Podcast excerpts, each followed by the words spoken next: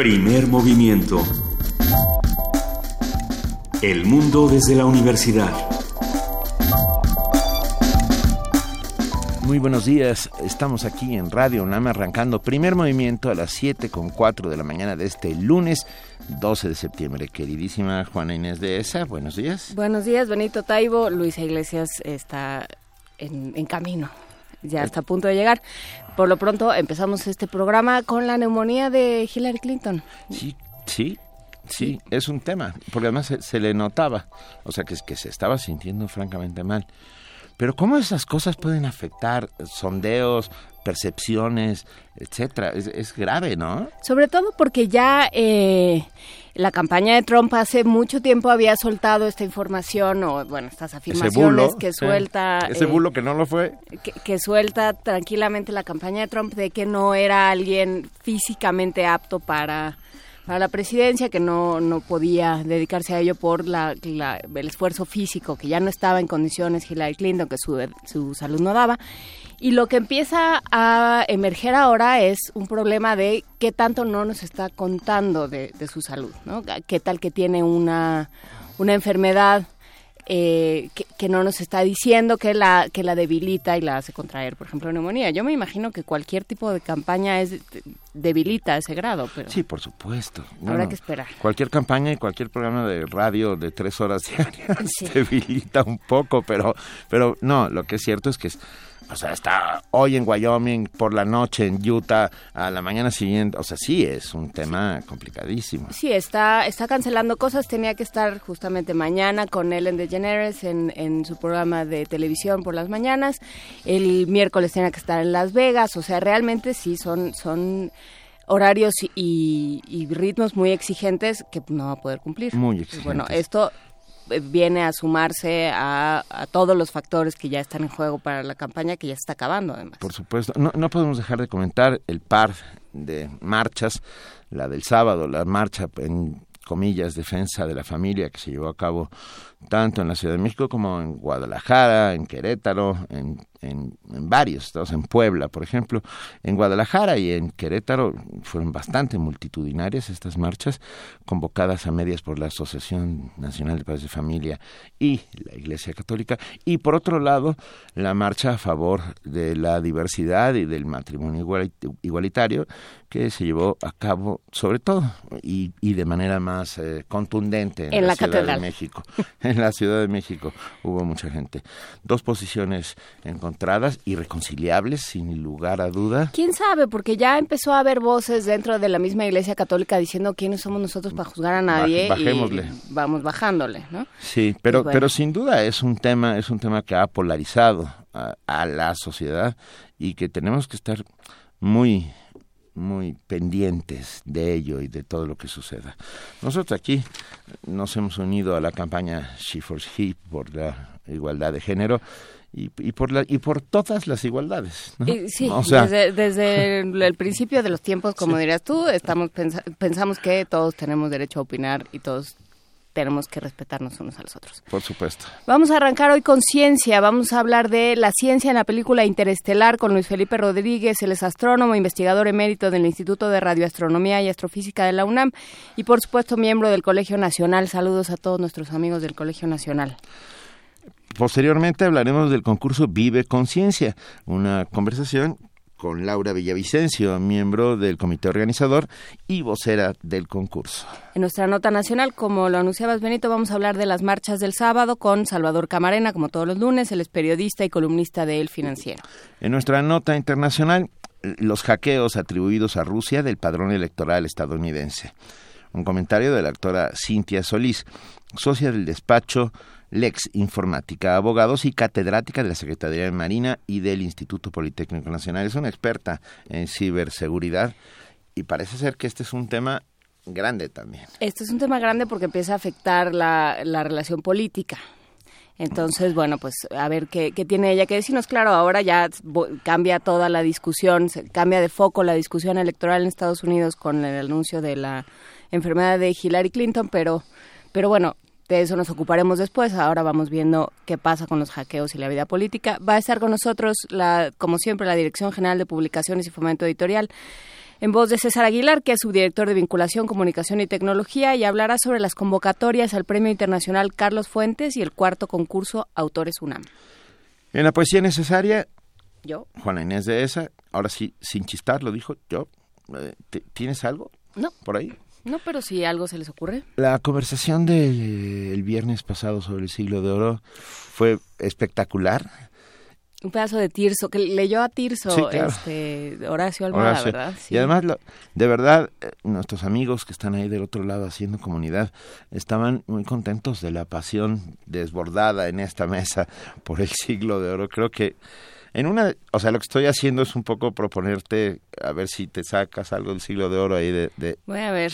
De tu ya sayal. Hemos leído, ya hemos si leído te sacas mucho, algo del siglo de oro del sayal. Algo de Lope o algo de... Porque ya a Quevedo lo hemos leído mucho, pero de, a Lope no. No, el Y ave de los ingenios. El Fénix de los Ingenios. El fénix de los ingenios. O a Tirso. Vamos viendo. O Góngora. O, o el nuestro, Juan Ruiz de Alarcón. Eh, bueno, ay, Un pedazo de la verdad sospechosa, ¿quieres? piénsalo. La verdad sospechosa sucede todos los días en este país. Ah, tendremos en nuestra mesa del día la campaña Vamos por Más. Una conversación con Enrique Díaz Infante, director del programa de sector financiero y seguridad social del Centro de Estudios Espinosa Iglesias. Todo esto vamos a tener el día de hoy, pero por lo, por lo pronto vamos por una nota. Vamos con una Sí, nota. vamos ¿sí? por una nota. Con un... El, eso. Eh, vamos a, venga, vamos por una nota.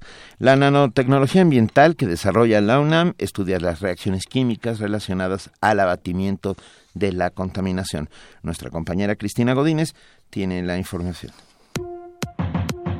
Hablar de nanotecnología es referirnos a la manipulación de la materia a nivel de átomos y de moléculas, de suma importancia y, en la actualidad, con múltiples aplicaciones. Una de ellas es la ambiental, que estudia las reacciones químicas vinculadas con procesos de abatimiento de contaminantes de la atmósfera y la degradación de los organismos. El doctor Rodolfo Sanela Especia, director del Centro de Ciencias Aplicadas y Desarrollo Tecnológico de la UNAM, habla del tema. La nanotecnología tiene un gran número de aplicaciones. En el caso de lo que nosotros realizamos, la aplicación directa, por ejemplo, es en el mofre catalítico de los autos. Se utilizan materiales que son catalizadores que ayudan a transformar los compuestos que son conocidos como contaminantes en otros menos contaminantes o totalmente inertes. Y ahí casi siempre se utilizan materiales nanoestructurados. Esa es una manera en que lo podemos palpar en la vida diaria. Otra manera, pues es en procesos de descontaminación del agua. Hay actualmente dispositivos, se están desarrollando dispositivos en colaboración con algunos organismos del gobierno federal para poder abatir la contaminación ciertas sustancias en agua potable. El también responsable del Laboratorio Universitario de Nanotecnología Ambiental agrega. tenemos la capacidad, como le decía, el análisis de ciertos compuestos orgánicos, sobre todo en la parte de plaguicidas, pesticidas, compuestos eh, fármacos sobre todo. Entonces tenemos la capacidad de hacer estudios sobre posibles procesos de contaminación de dichos compuestos en aguas, en suelos, incluso en aire. Entonces, bueno, pues tenemos una serie de equipos con los que podemos dar servicios a los académicos que así lo requieran y es básicamente en el análisis de contaminantes ya sea en agua, en aire o en suelo. En el Laboratorio Universitario de la UNAM también se estudian las reacciones para la producción de energéticos como el hidrógeno. Para Radio UNAM, Cristina Godínez. Primer movimiento. Clásicamente Reflexivo. Son las 7 de la mañana con 13 minutos. Aquí seguimos. Juana Inés de esa y yo por el momento. Luisa Iglesias debe estar a punto de llegar sorteando el tráfico capitalino. Pero hoy no tenemos una canción para niños. No, Hoy tenemos una explicación de unos niños españoles del Colegio Miramonte que eh, dicen cómo, cómo surgieron las estrellas. Ya que vamos a hablar de interestelar, vamos a hablar del espacio interestelar, vamos a platicar de cómo, cómo nacieron el Sol, la Luna y las estrellas. Venga. Eras una vez un sol guapísimo. Hola, soy el sol. El sol estaba enamorado de la luna. Pero la luna era muy vergonzosa. ¡Ay, qué vergüenza! Pero como en todas las historias, había un envidioso. Yo quiero a la luna. Se trataba de una nube que comenzó a lanzar lluvia, relámpagos y truenos. Una verdadera tormenta. ¡Ay, qué viento más fuerte! Yo me estoy mojando. Creo que esta nube nos va a separar. La nube descargó tantísima agua que estuvo a punto de alcanzar al astro rey. Creo que los vamos a ahogar. Pero como una vez para siempre, la nube se fue haciendo más pequeña hasta casi desaparecer. Pero qué pequeño me he quedado. La nube se puso a llorar. Pues no es que me he quedado pequeña. Os pido disculpas por todo lo ocurrido, ya que no me he portado bien y os he intentado separar. No pasa nada, nube. Siempre podemos ser amigos. La luna y el sol pudieron casarse y tuvieron a sus hijitos, que son las estrellas que vemos toda la noche. Primer movimiento. Clásicamente... Diverso. Lunes de Ciencia.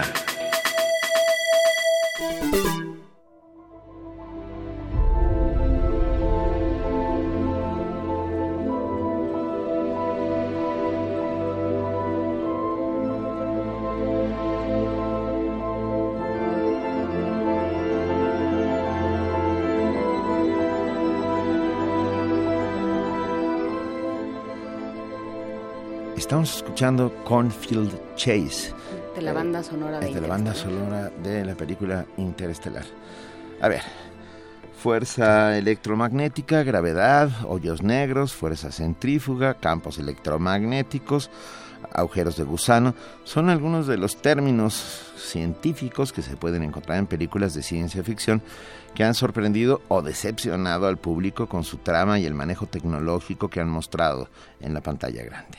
Producciones cinematográficas como Interestelar de Christopher Nolan de 2014 y 2001 Odisea del Espacio de Stanley Kubrick de 1968 han mostrado con efectos especiales y recreaciones del espacio algunos fenómenos científicos que escapan todavía a la comprensión humana. En Interestelar se habla, entre otras cosas, del agujero de gusano o puente de Einstein-Rosen, una hipotética posibilidad teórica en la ciencia de la cual aún no hay evidencias concretas. Esta teoría consiste en un atajo entre comillas, a través del espacio y el tiempo, que posee dos extremos conectados a un conducto único por medio del cual podría desplazarse la materia.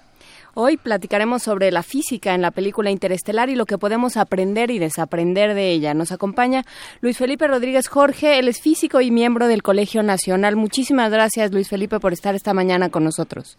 Muchas gracias por invitarme. Cuéntanos, ¿qué, qué sucede en la película Interestelar? Bueno, es una película hecha con mucho cuidado, como bien decían ustedes.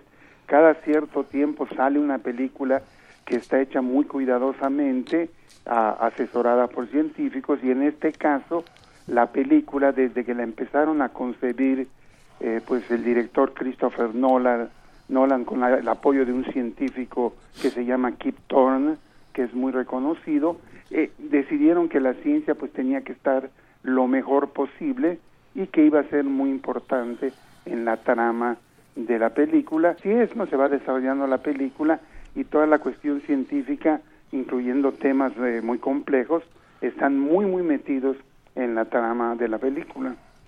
¿Cómo qué, qué manifestaciones o qué descubrimientos científicos están presentes? ¿Qué se puede explicar a través de la película? Bueno, pues una, una cosa que está, digamos, aceptada por todos los científicos es la existencia de hoyos negros, a diferencia de los agujeros de gusano, que son más especulativos, y el hecho de que alguien en órbita eh, cerca del hoyo negro, para esa persona el tiempo transcurriría mucho más lentamente que para una persona lejos del hoyo negro. Esto es clave en la película porque pues el grupo de, de astronautas, ¿verdad? o exploradores baja, por decirlo así, se acerca mucho a un hoyo negro para explorar un planeta que prometía ser habitable. Y al hacer esto, pues el precio que pagan es que sus familiares, la gente que quedó en la tierra, envejece muchísimo, mientras que para ellos pasan unas horas, a la gente en la tierra pues pasan décadas de tiempo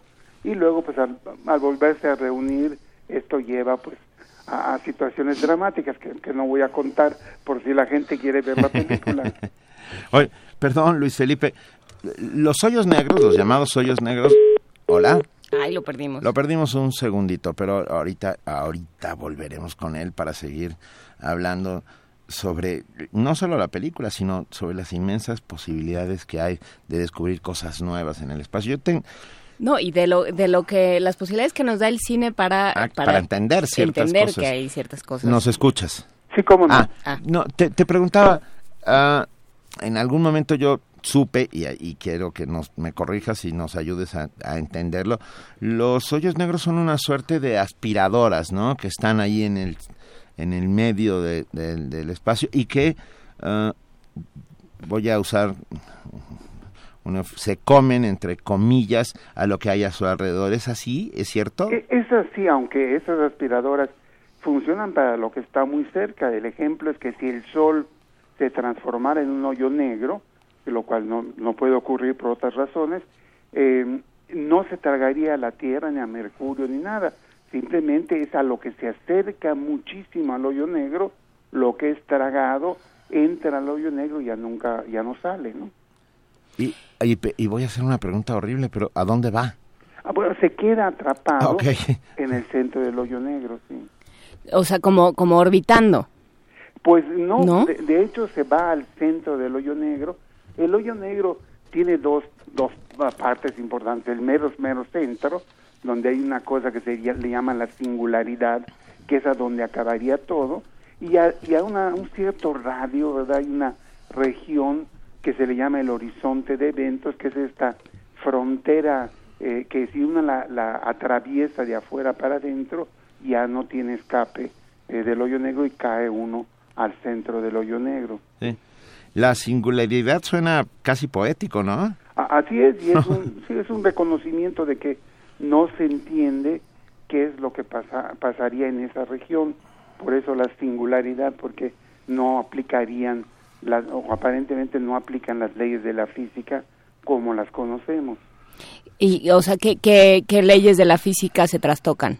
Por ejemplo, uno siempre sabe, uno sabe que la densidad, pues puede ser muy alta, ¿verdad? El hierro es más denso que el agua, pero en la singularidad se supone que se alcanzan densidades infinitas y eso sí ya no lo no lo entendemos bien. La singularidad es como el metro Zaragoza a las 6 de la tarde. Ah, donde dejan de aplicar las leyes de la física y todo el mundo cabe. la materia ocupa el mismo lugar. Sí, exacto. A ver, pero ¿y, ¿y qué pasa con estos hoyos de gusano que se supone que nos decía que son más, más especulativos? ¿Qué se cree? Se cree que son, como viven atajos o, o pasadizos a otros puntos del espacio y del tiempo. Y esto es algo que se ha usado mucho también en ciencia ficción, pero para a diferencia de los hoyos negros que hay mucha evidencia de que existen y estudiamos sus entornos y qué está pasando, no hay evidencia de los eh, agujeros de gusano, más aún llevan a muchas contradicciones eh, serias como la posibilidad de viajar al pasado y la verdad la historia siempre viajo al pasado, evito que se casen mis papás y, entonces que eh, no existo, entonces cómo fue que viajé al pasado, entra uno en contradicciones muy serias y en general la gente, el, el, mismo Thorne que fue el asesor científico, pues siente que, que no existirían estas cosas y que son una curiosidad matemática de la teoría de la relatividad. Pero sí hay, o sea, sí, sí se podría, en términos hipotéticos, sí hay indicios de que eso puede existir. Eh, eh, matemáticamente es, es contemplable, sí, da, da esa situación de que uno puede, eh, si se distorsionara lo suficiente, ¿verdad? Como dicen, el espacio-tiempo, entonces un, se podrían dar estas situaciones en las que uno tuviera túneles y me, iría yo al pasado o, al, al, futuro, al presente, pero en otra posición viajaría uno eh, de esa manera. Luis Felipe Rodríguez Jorge, ah, desde muy joven yo soy lector de ciencia ficción y bueno, y soy muy fanático de las películas de ciencia ficción, pero leo y veo las películas ah, desde mi perspectiva, eh, quiero decir, la paso muy bien y las veo en contexto. Quiero decir, cuando mencionan el rayo XW, ¿Te, te cuentan ahí? Claro, XWX, eh, de verdad, y no me pongo a pensar en cómo funciona el rayo, sino simplemente que mata al otro.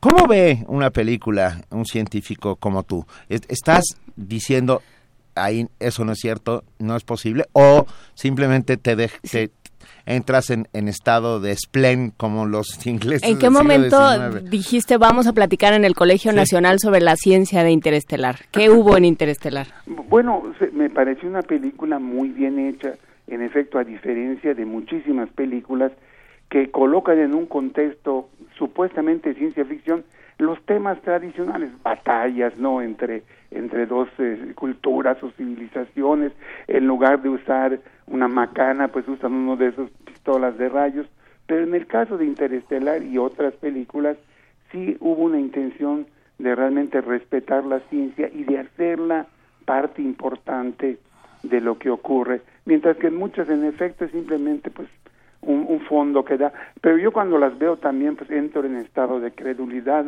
y eh. acepto todas las cosas esas que salen, si no, pues para qué voy, ¿no? Ya está, perdón, ya está con, ya está aquí Luisa Iglesias que logró por medio de un gusano, de un gusano llegar desde Xochimilco hasta No, ojalá hubiera tenido un gusano, fue, al, pasado, regresó, fue al futuro, regresó. Y aquí sí, ya finalmente llegó. Luis Felipe, no sabes qué gusto me da saludarte a ti, así como a todos los que nos están escuchando, porque este es un tema que francamente me apasiona y cuando vi la película Interestelar también me surgieron toda clase de, de cuestionamientos y sobre todo por tres puntos importantes que me gustaría discutir contigo. El primero es el, el asunto con el planeta Miller. No nos vamos a poner demasiado intensos. No nos cuente la película. Exactamente. Pero a ver, se habla de un planeta Miller, se habla de este hoyo negro gigantesco llamado Gargantúa. ¿No? Y la relación que hay, y aquí es un punto que nunca me quedó del todo claro y que por más que he leído en diferentes lugares sobre las teorías físicas que hay alrededor de Interestelar, ¿a qué se refiere la dilatación temporal en la relación que hay, digamos, entre el planeta Miller y Gargantúa? ¿Puede un planeta determinar dilatación temporal, por así decirlo? Sí, lo, lo que ocurre es que este efecto es muy pequeño. Por ejemplo, eh, en la Tierra, Tú sabes que hay estos satélites que hacen el, GPS, el sistema de posicionamiento global. Bueno, esos satélites están en órbita y están en una gravedad ligeramente más pequeña que nosotros que estamos en la superficie. Bueno, estos satélites, el, transcurso, los relojes, tienen que estar corregidos todo el tiempo por el hecho de que allá el tiempo transcurre más rápido. Que es un efecto infinitesimal, mientras que en la cercanía de un hoyo negro es tremendo, ¿verdad? Ahí la, la cada hora que pasaban ellos en el planeta de Miller equivalía a siete años en la Tierra. Entonces, claro, esas horas que pasan ahí, cuando salen, pues ya todos sus familiares son ancianos o han muerto en la Tierra. La, gran ventaja es que los sexenios pasan mucho más rápido. Eso no estaría mal para meterse. Pero, bueno, eh, regresan 20 años. ya que hayan arreglado sus problemitas.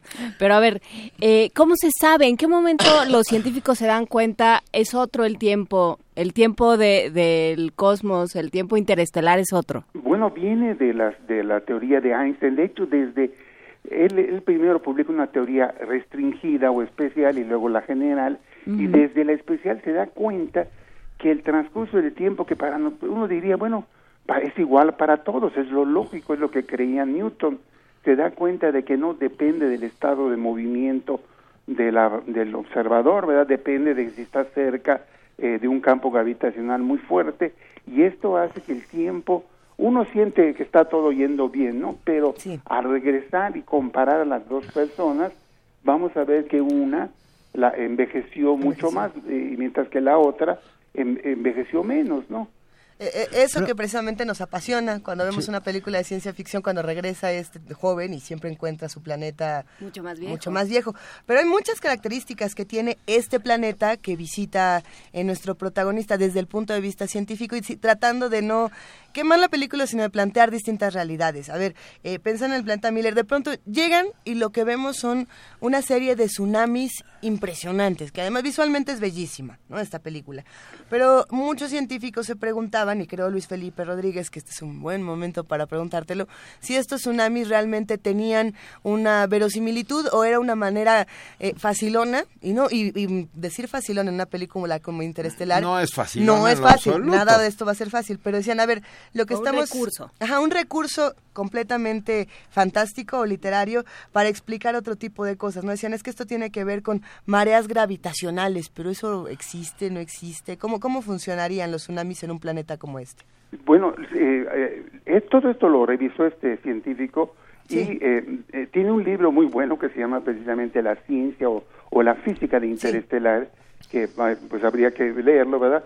Pero entonces aparentemente sí es posible esto y es como digamos sabemos que en la Tierra ocurren las mareas y el agua del mar sube y baja y eh, pero sube unos centímetros, ¿no? En algunos lugares llega a ser unos metros, allá eran unas, unas olas de cientos de metros que hacen el planeta inevitable, ¿verdad? Y hacen que pues lo, lo abandonen como una posibilidad de vida, pero aparentemente esta ola eh, tan marcada, aun cuando había tan poquita agua, ¿verdad? Porque recordarán que los eh, estos exploradores podían caminar en unos metros de agua, sí era posible tener este tipo de estructuras tan increíbles que pues hacen que ellos descarten a ese planeta como una posibilidad. Nos escribe eh, Luis Felipe Rodríguez, nos escribe un amigo que hace comunidad siempre con nosotros, Arturo Juárez, y dice, ¿nos puede explicar la película qué es la teoría de cuerdas?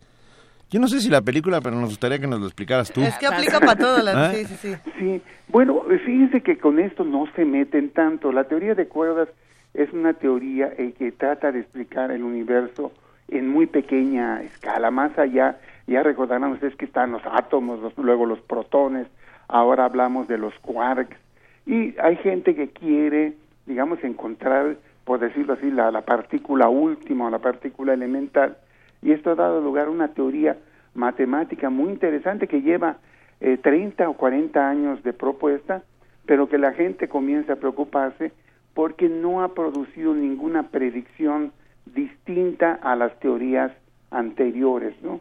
Y, hay mucha gente muy descontenta con esta teoría de cuerdas, que sería una nueva manera de ver el universo microscópico. También nos escribe Rogelio Matamoros y dice, ¿por qué Interestelar sí y Gravity no? Soy aficionado al cine de ciencia ficción y me dormí con la de Nolan, la de Cuarón me cautivó. Ahí es un tema... Ah, bueno, es un tema Gravity lo que pasa es que te da, te da mareo, ¿no? Nada más de la cantidad de vueltas. Yo creo que Gravity es una historia eh, de un protagonista, una, mujer que está viviendo cierto tipo de cosas también internas, mientras que Interestelar es una película que explora universos y, y digamos, panoramas científicos que a veces pueden llegar a ser muy complejos y que plantean muchísimos dilemas, uno tras otro. ¿Tú viste Gravity? Sí, también, claro. Felipe. Me, encantó también. a mí también, pero tampoco hay explicaciones como las que hay en, en Interestelar, ¿no? O sea, no, y no es tan, no es tan rigurosa como Interestelar. Hay cosas que no tenían, sin embargo, cinematográficamente yo creo que funciona hasta mejor.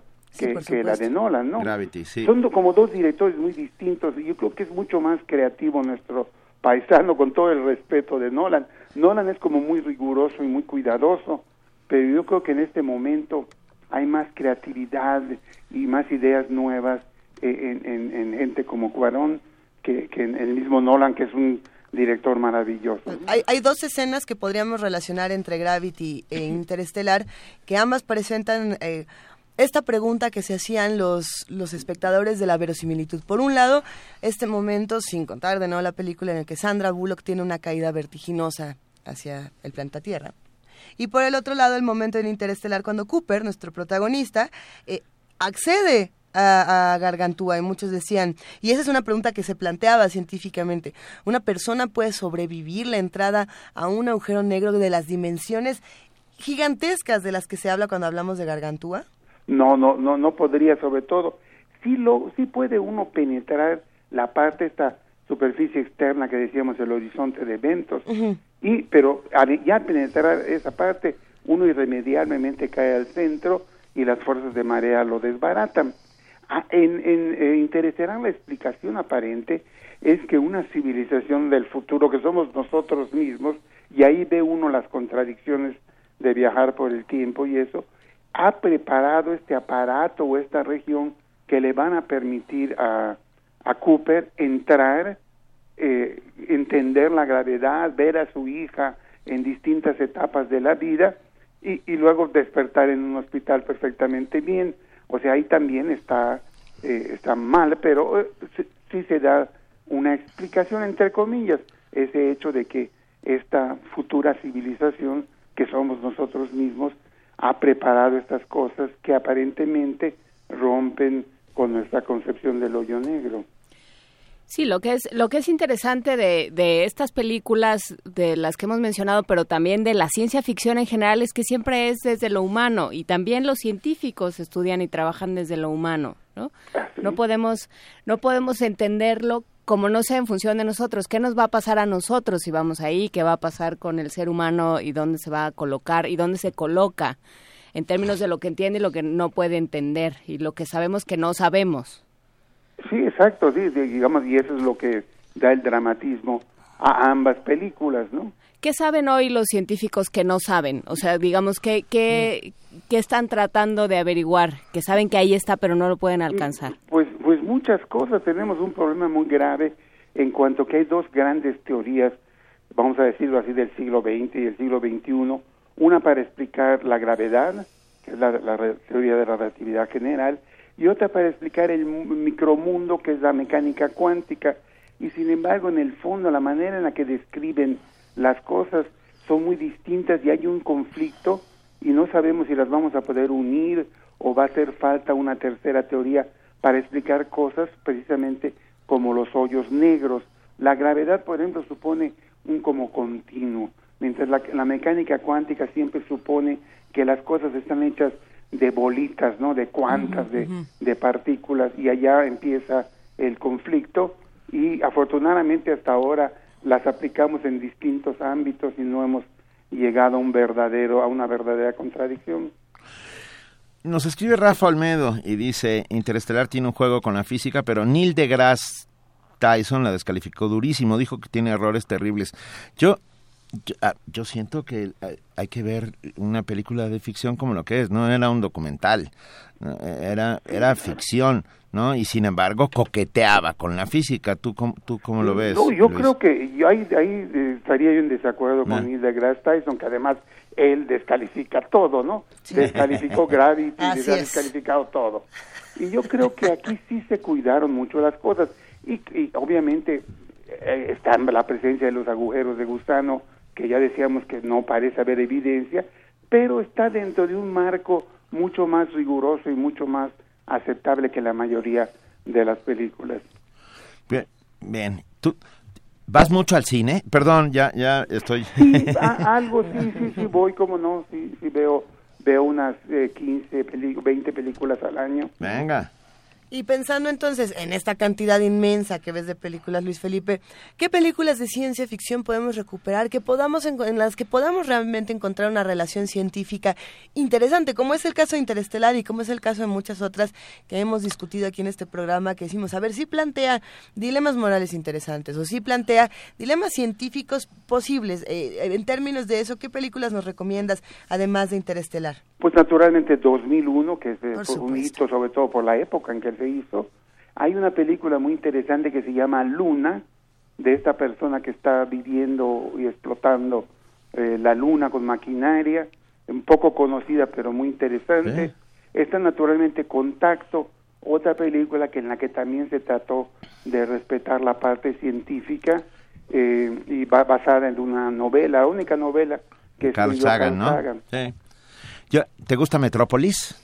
Metrópolis, sí, sí, sí, aunque... Es que a mí me parece una verdadera joya de lo kitsch y al mismo aunque tiempo... no hay una relación científica No, no, tal. no la hay, pero bueno, finalmente explora un futuro eh, inexistente y, en y esta posibilidad de explorar futuros inexistentes te, te da una, una manga ancha enorme para contar historias, ¿no? Sí, sí exactamente. Ah, una cosa que a mí me, me, fascina de, Nolan y que hay que respetarle, sus películas son complicadísimas, ambiguas, pero son un gran éxito comercial.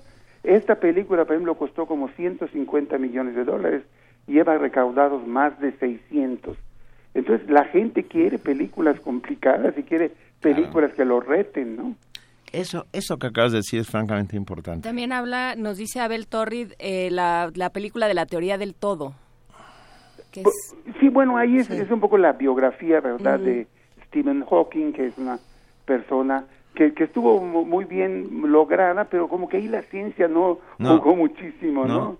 ¿no? y descubres que no es tan buena persona como parece. Ah, no, bueno, ah, bueno, pues es que con la enfermedad que tiene, pues hay que perdonarle todo, ¿no? Eh, no, pero abandonar a su mujer por otra me parece, o sea, va, no voy, no voy a entrar en un dilema moral acerca de Stephen Hawking, porque nos ha dado un montón de cosas importantísimas. En eh. ese, en ese sentido, también pensando en el trabajo que bien mencionabas, Luis Felipe, de Christopher Nolan, hace quizá unos cinco años antes de que apareciera Interestelar, eh, todos tuvimos la oportunidad de ver El Origen, que quizá fue la película más taquillera hasta este momento de Christopher Nolan, mejor conocida como Inception. Ah, sí. Eh, ¿Qué pasa, por ejemplo, cuando hacemos películas? Exacto. Tiene un nivel sobre un nivel sobre un nivel sobre un nivel. Tiene tantas capas una película como El Origen, que es el mismo caso Interestelar. Cuando hacemos películas así de complejas, y esta es una pregunta que, que no, no tiene respuesta correcta, vaya, eh, ¿qué tanto estamos apelando a la a la difusión de la ciencia de una manera saludable cuando de pronto se vuelve tan complejo? ¿Sí estamos apelando a espectadores inteligentes o los estamos confundiendo?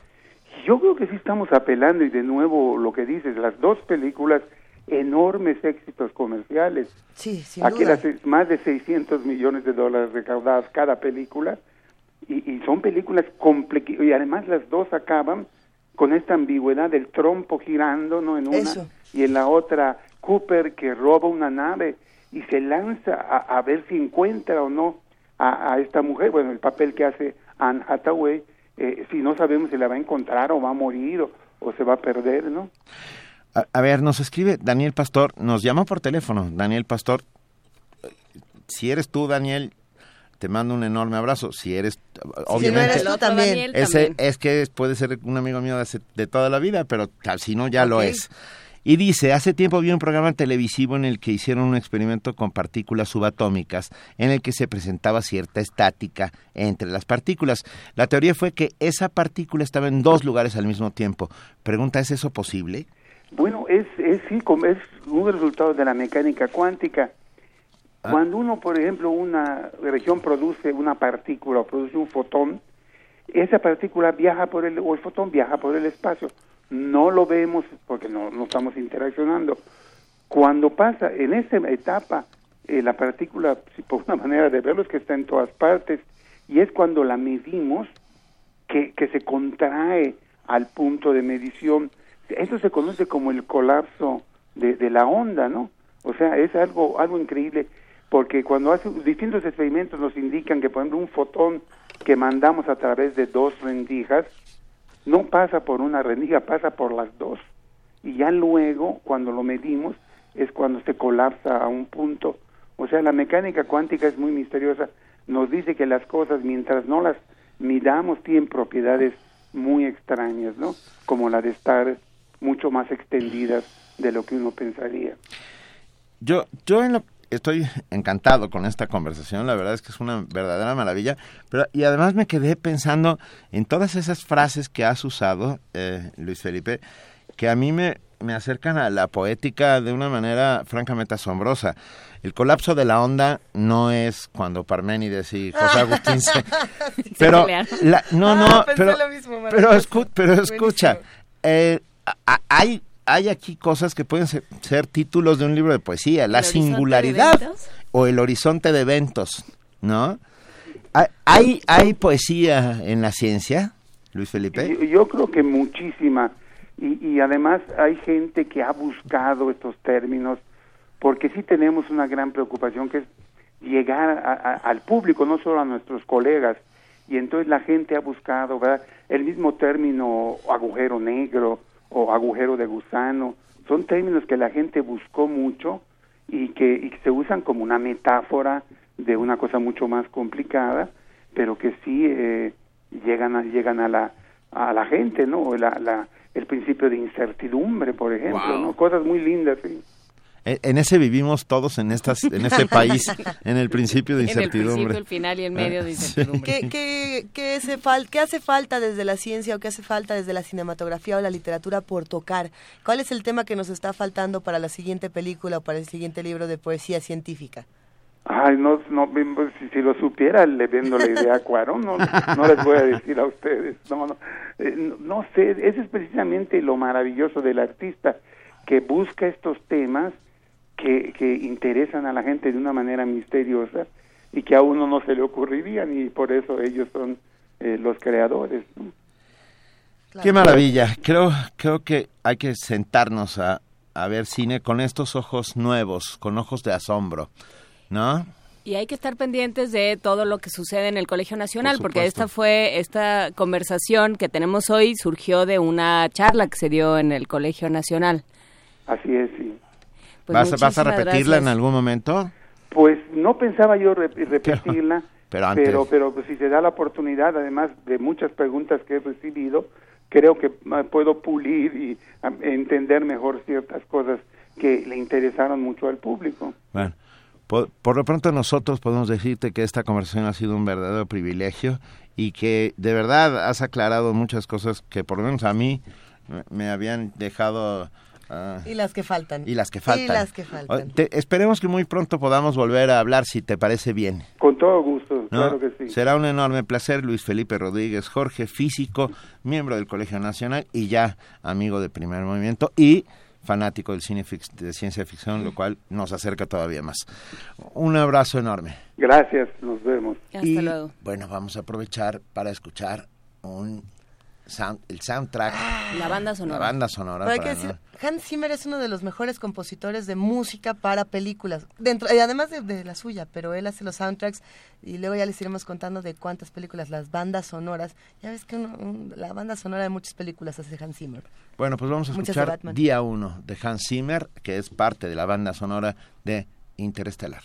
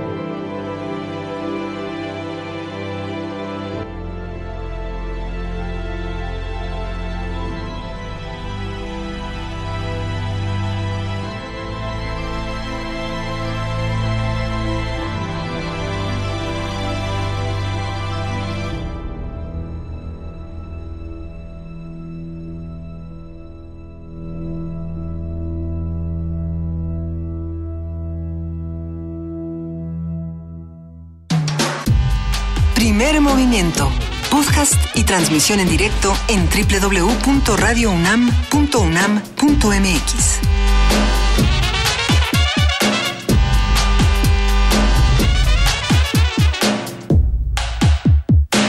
Y para seguir hablando de ciencia a las 7 de la mañana. Muy rápido, muy rápido. Nos escribió Noé oh. Hinojosa. Bueno, nos escribió oh. Noé Hinojosa y dice que, que, que, yo dije la palabra kitsch. ¿Qué es eso? Ah, no es oh. inglés, ¿eh? es alemán y significa de alguna manera recargado, muy recargado, absolutamente recargado. Y en, a ver, un ejemplo. La Catedral de Santa Prisca en Tasco es un gran ejemplo del barroco, ah, que ya es recargado en sí mismo. Pues bueno, si la pintas de morado eléctrico Y le pones foquitos. y le pones foquitos, se convierte en kitsch. A ver, pero también está la Pero otra porque no hay definición. una traducción de kitsch, La es alemán. definición de John Waters, que es este hombre del mal gusto por excelencia, y le digo del mal gusto porque él tenía muchas películas dentro de un género llamado bad taste o mal gusto, y ahí sí lo tiene uno que decir en inglés porque lo bautiza eh, John Waters. Ajá. Es precisamente que el kitsch es lo que es mucho, pero es con un gusto, es con un mal gusto, pero la idea del mal gusto que es tan malo que se vuelve el buen gusto, ¿no? Es como una estética agresiva de la diversión. Y yo fíjate- que, que, que es, es contestataria. De, en Exactamente. muchos- en- Julio César Toledo nos dice que Principio de Incertidumbre es un gran libro de poesía de Jorge Fernández Granados. Ahí está. Gracias. Ahí está. Gracias. Hay que conseguirlo. Igual y para poesía necesaria el día de hoy. ¿Les Sí. gustaría? A ver, sí, estábamos nosotros hablando de ciencia con mucho entusiasmo y es momento de que sigamos lo, lo sigamos haciendo desde otro punto de vista, porque ya se acerca el concurso Vive Conciencia y está en la línea Laura Villavicencio, miembro del comité organizador y vocera. ¿Cómo estás, Laura? Buenos días. Bien, muchas gracias. Qué gusto estar con ustedes. Muchísimas gracias a ti. Estamos. Cuéntanos un poco qué es Vive Conciencia, por favor. Bueno, Vive Conciencia es un concurso eh, dirigido a los estudiantes de licenciatura. Es un concurso, pero forma parte de una visión a mediano plazo que trata de promover la innovación social a través de los jóvenes. Como eh, en 2012 se hizo una agenda ciudadana y se preguntaron sobre 10 temas. Los temas son agua, cambio climático, educación, energía, medio ambiente, investigación espacial, migración, salud mental y adicciones, salud pública y seguridad alimentaria. Y lo que le pedimos ahora a los jóvenes es que desde sus comunidades nos digan qué problemas están relacionados con estos 10 temas y ellos desde sus carreras pueden atender con ayuda de la ciencia y la tecnología. Y venga, me, me- me parece maravilloso. ¿Cuándo, ¿Cuándo arranca la convocatoria? ¿Qué, qué hay que hacer? Cuéntanoslo todo, por favor. Todo, todo, Sí. todo. Todo. Todo. Este, el, la, la convocatoria ya, ya está en curso, de hecho ya está por terminar el 20 de septiembre.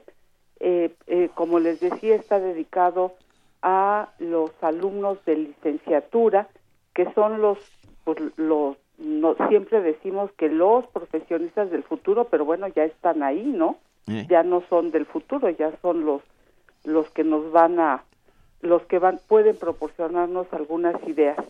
Se trata de que presenten en un documento eh, de 10 cuartillas máximo o la idea que tienen, el problema que van a resolver, la idea con soluciones a partir de ciencia y tecnología y a quién va a beneficiar.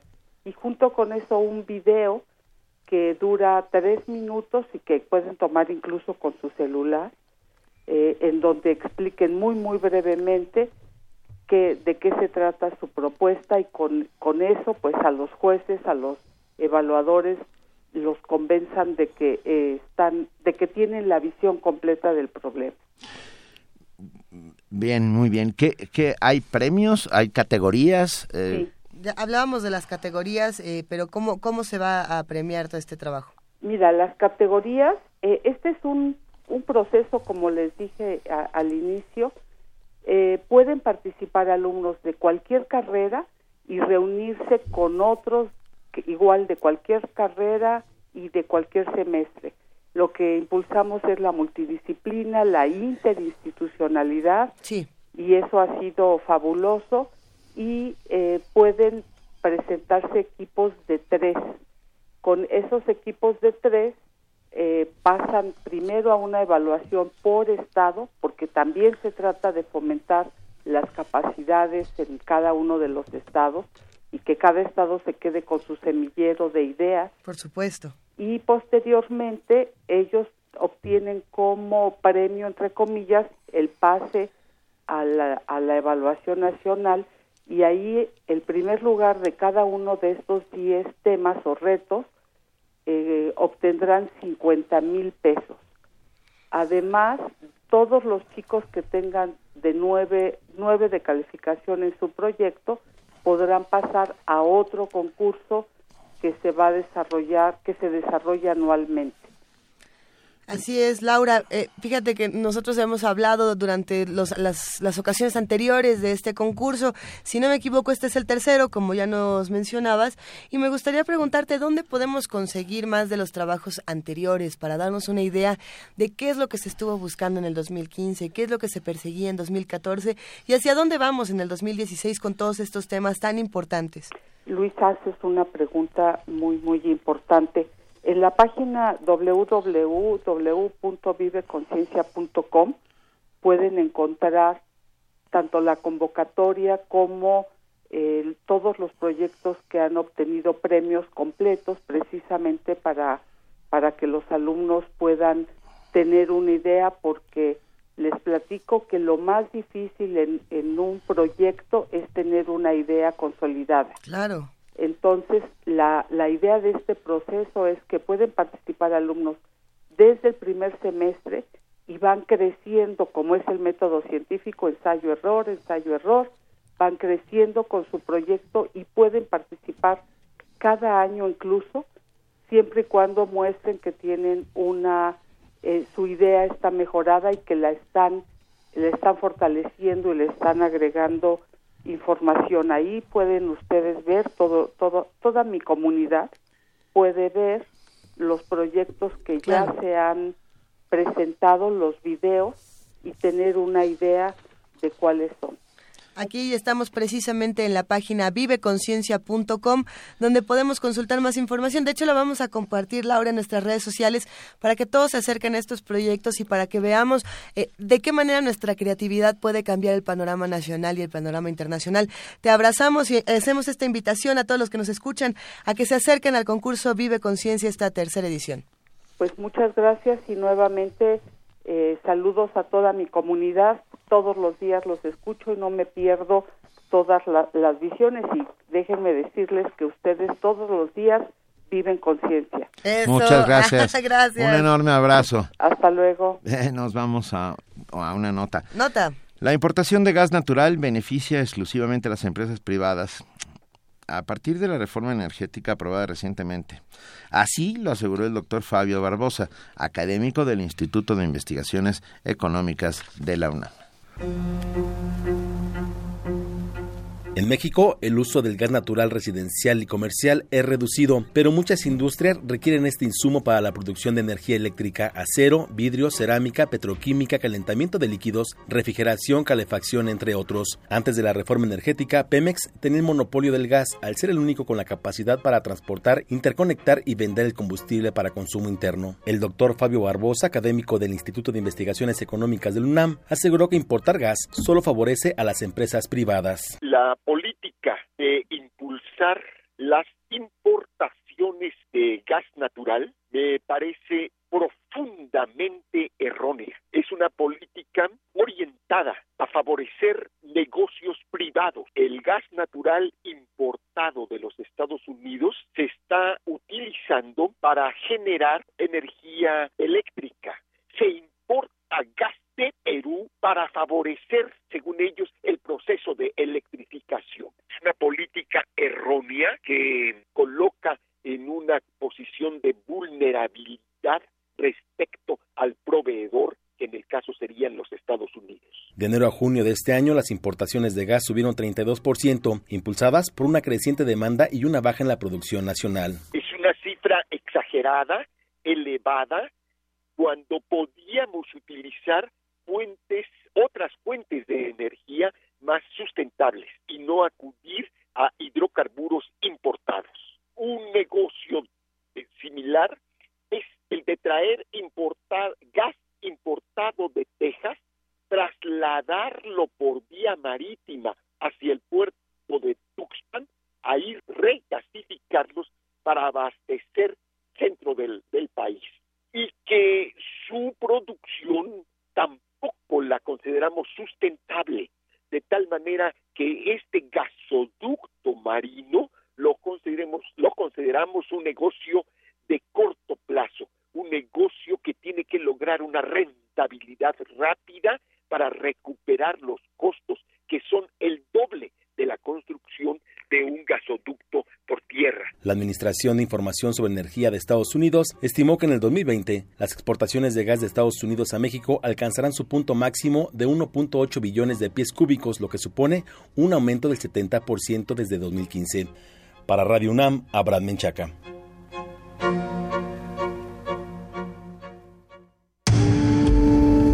Primer movimiento. Clásicamente...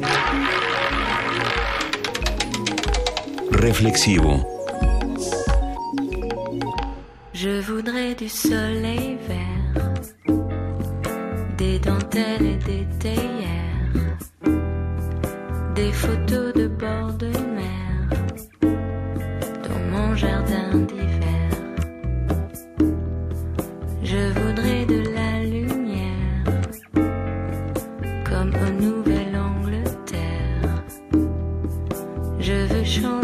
atmosphere.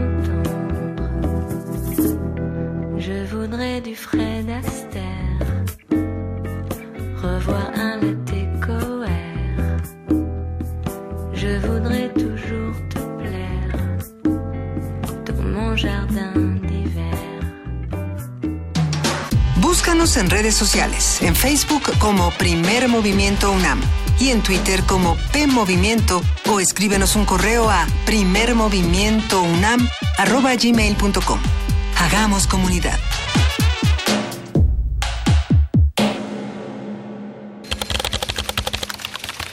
Corte informativo. La UNAM. Las recientes pruebas nucleares realizadas por Corea del Norte ponen en riesgo la paz mundial, alertó Benjamín Ruiz Loyola, académico de la Facultad de Química de la UNAM. porque los misiles con los que cuenta actualmente el régimen de Corea del Norte, disparados desde territorio norcoreano, pueden alcanzar Alaska.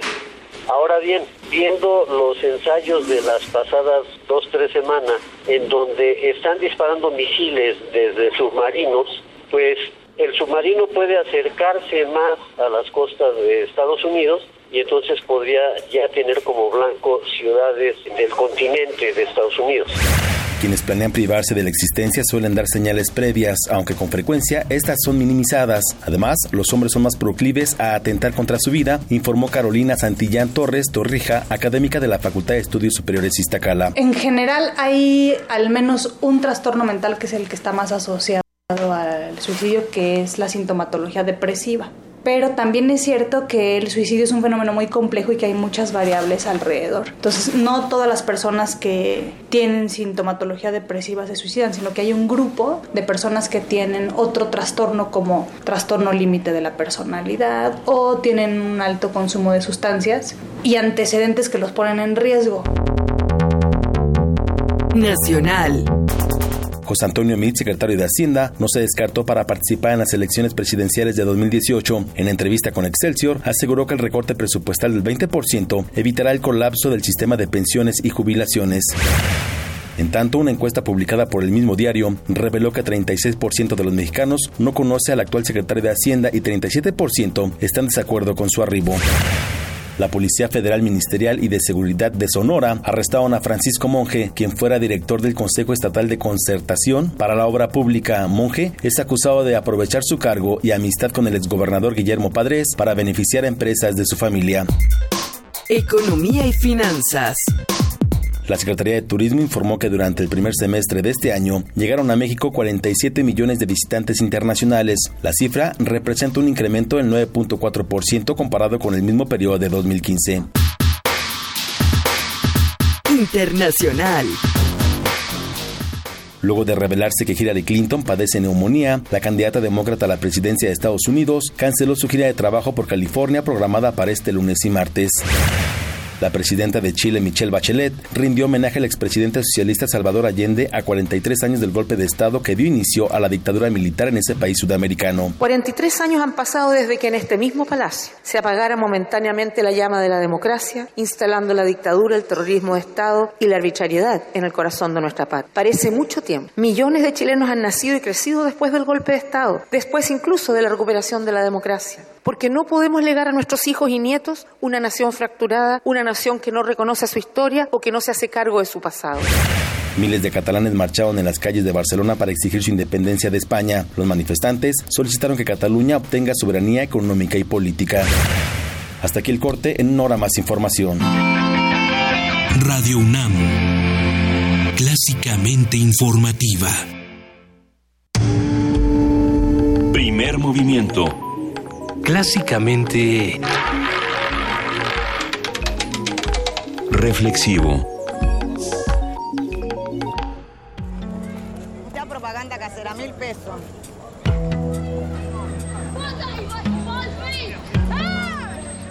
of your country. Accordingly, No importa de dónde eres, qué idioma hablas, ni cuál es tu color de piel. Tus derechos humanos son universales y deben ser respetados. Conoce cuáles son y cómo protegerlos en un programa de análisis y reflexión sobre este tema con Diego Guerrero. Derecho a debate. En la cultura de la legalidad participamos todos. Te invitamos a una mesa de discusión con estudiantes universitarios y especialistas todos los lunes a las 10.05 de la mañana.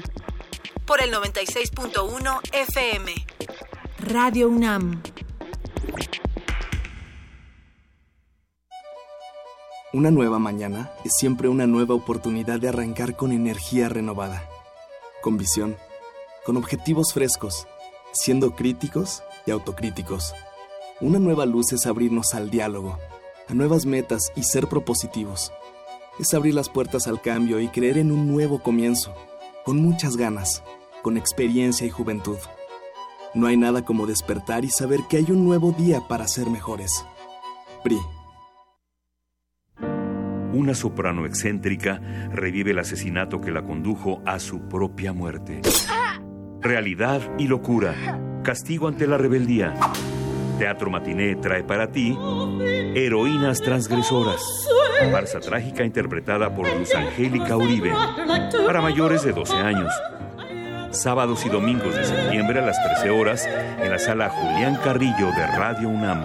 Entrada libre.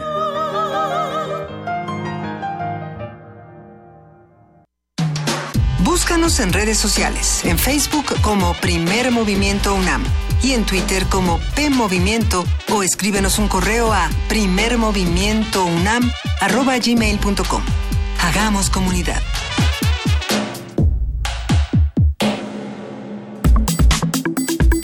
Nota Nacional.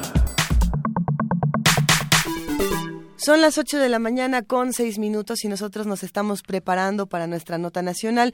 Y como ustedes lo saben, vamos a hablar esta mañana con Salvador Camarena. Él es periodista y columnista del Financiero. Los invitamos a que visiten su columna y los invitamos a que lo escuchen cada semana aquí en Primer Movimiento. Querido Salvador, buenos días. Hola, muy buenos días, ¿cómo están? Qué gusto saludarlos, comenzar la semana juntos. Pues igualmente, Salvador, eh, ¿cómo? Pero pues, casi la empezamos desde el sábado o nunca la terminamos si nos ponemos en ese plan. Esta semana no terminó. Esta semana no se acaba nunca. Este, No, no. Bueno, informativamente no nos vamos a quejar de eso, pedimos nuestra limosna, es decir, los periodistas vivimos de los hechos noticiosos y hubo, en el caso de la Ciudad de México, hubo una marcha el domingo, en el caso de la República Mexicana hubo marchas en decenas de ciudades Sí. Y decenas de miles marcharon. Una cosa que va contra lo que la Suprema Corte de Justicia de la Nación ya dijo, que es legal, y una cosa que no está reclamando derechos para esas personas, está reclamando que le cancelen derechos a otras personas. Entonces, cuestionable la marcha, las marchas que hubo el fin de semana, el sábado, sin duda. La de la Ciudad de México fue en sentido contrario, fue para reclamar que se hubiera manifestado eh, este grupo de personas, sobre todo para reclamarle a la Iglesia su intromisión grosera y safia en estas materias. ¿Y qué vimos? Porque, porque hay de todo, hay muchas voces y hay muchas formas de manifestar la inconformidad, algunas mucho más violentas y poco respetuosas de uno y otro lado. ¿Cómo, cómo lo leíste tú, Salvador? Yo creo que eh, hay, hay una discusión en torno al derecho que tienen estas personas a manifestarse. Duda tienen un derecho a la expresión, e insisto, habría que desglosar la participación de la Iglesia Católica y de otras iglesias promoviendo estas manifestaciones. No estamos, eh, no podemos ser ingenuos, no podemos ser ajenos al hecho de que estas personas están ligadas o son impulsadas o están movidas por grupos de eh, derecha o ultraderecha, en está, pues, de hecho, el periódico Milenio lo registraba puntualmente en su portada del día de ayer, eh, obispos un puñado de obispos en distintas eh, eh, manifestaciones fueron los que encabezaron estas marchas. Entonces, ahí está un punto que hace muy complicado el simplemente analizar o ver estas manifestaciones como un asunto de derecho de libertad de expresión. Pero también vimos otra cosa, vimos el vacío gubernamental. Eh, voy a cambiar de tema para llegar al mismo punto, espero que... Sí, no, hacia allá, hacia allá iba a ir yo también. Con algo, con algo de gracia y de congruencia.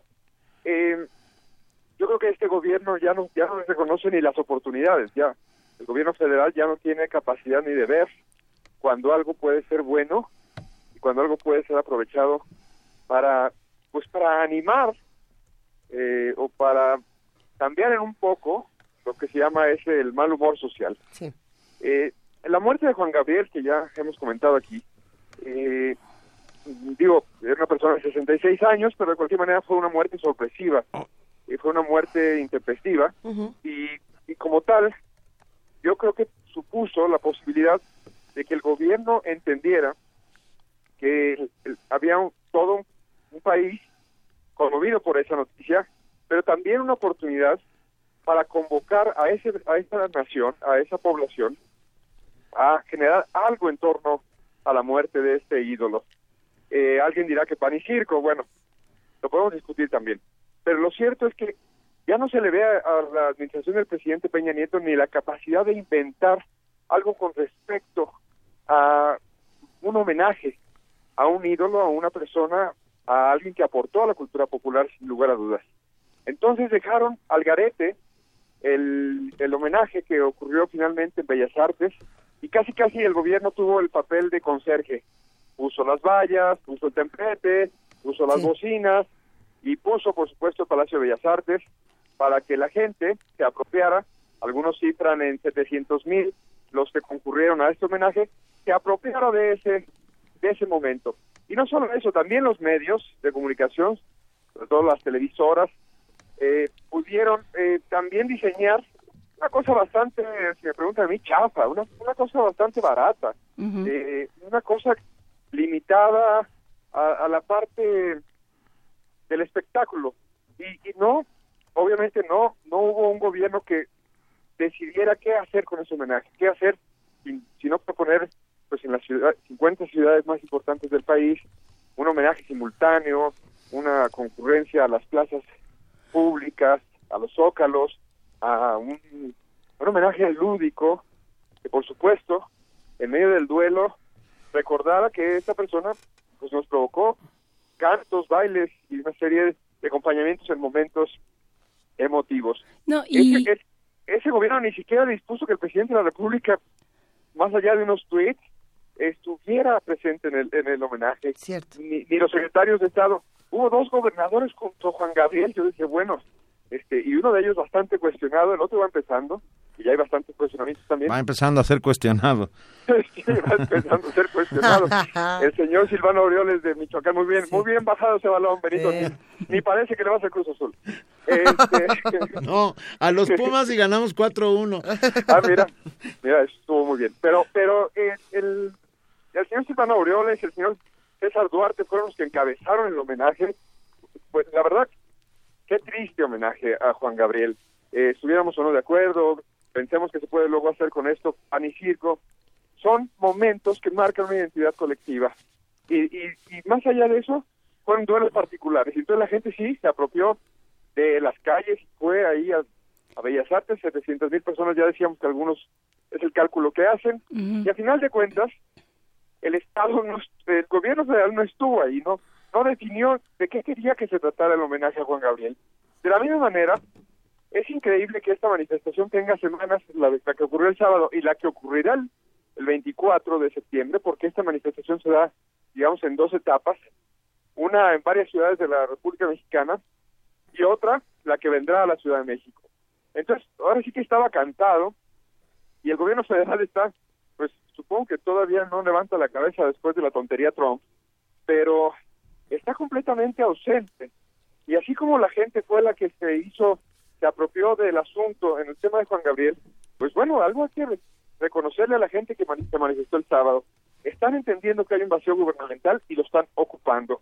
Y lo están ocupando pues de una manera, yo entendería que preocupante, porque insisto que están insistiendo en cancelarle derechos a otras personas, derechos legítimos.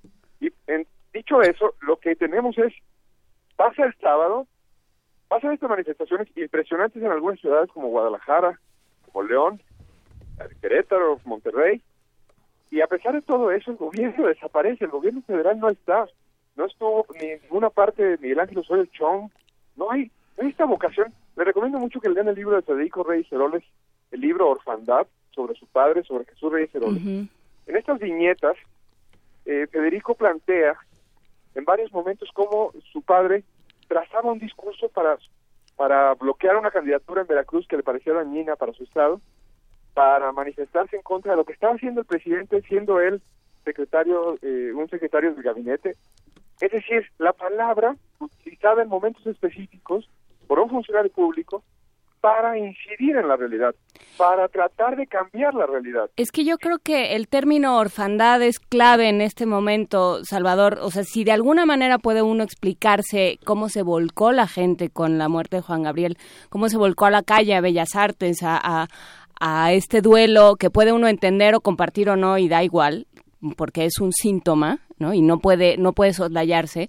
Eh, ahí lo que lo que dice es una lo que de lo que habla es una enorme orfandad y justamente todas estas marchas tanto de sábado como de domingo todas estas manifestaciones lo que dicen es dónde está el estado que dice a ver señores sí pero eh, ¿Cómo le vamos a hacer para que unos y otros convivan? La postura del presidente ya fue esta, ya se dio. Este, vamos viendo cómo negociamos, cómo explicamos, cómo decimos eso ya estaba en la Constitución, vamos or organizándonos. Nunca aparece. Bueno, nunca aparece y además hay funcionarios específicos para eso.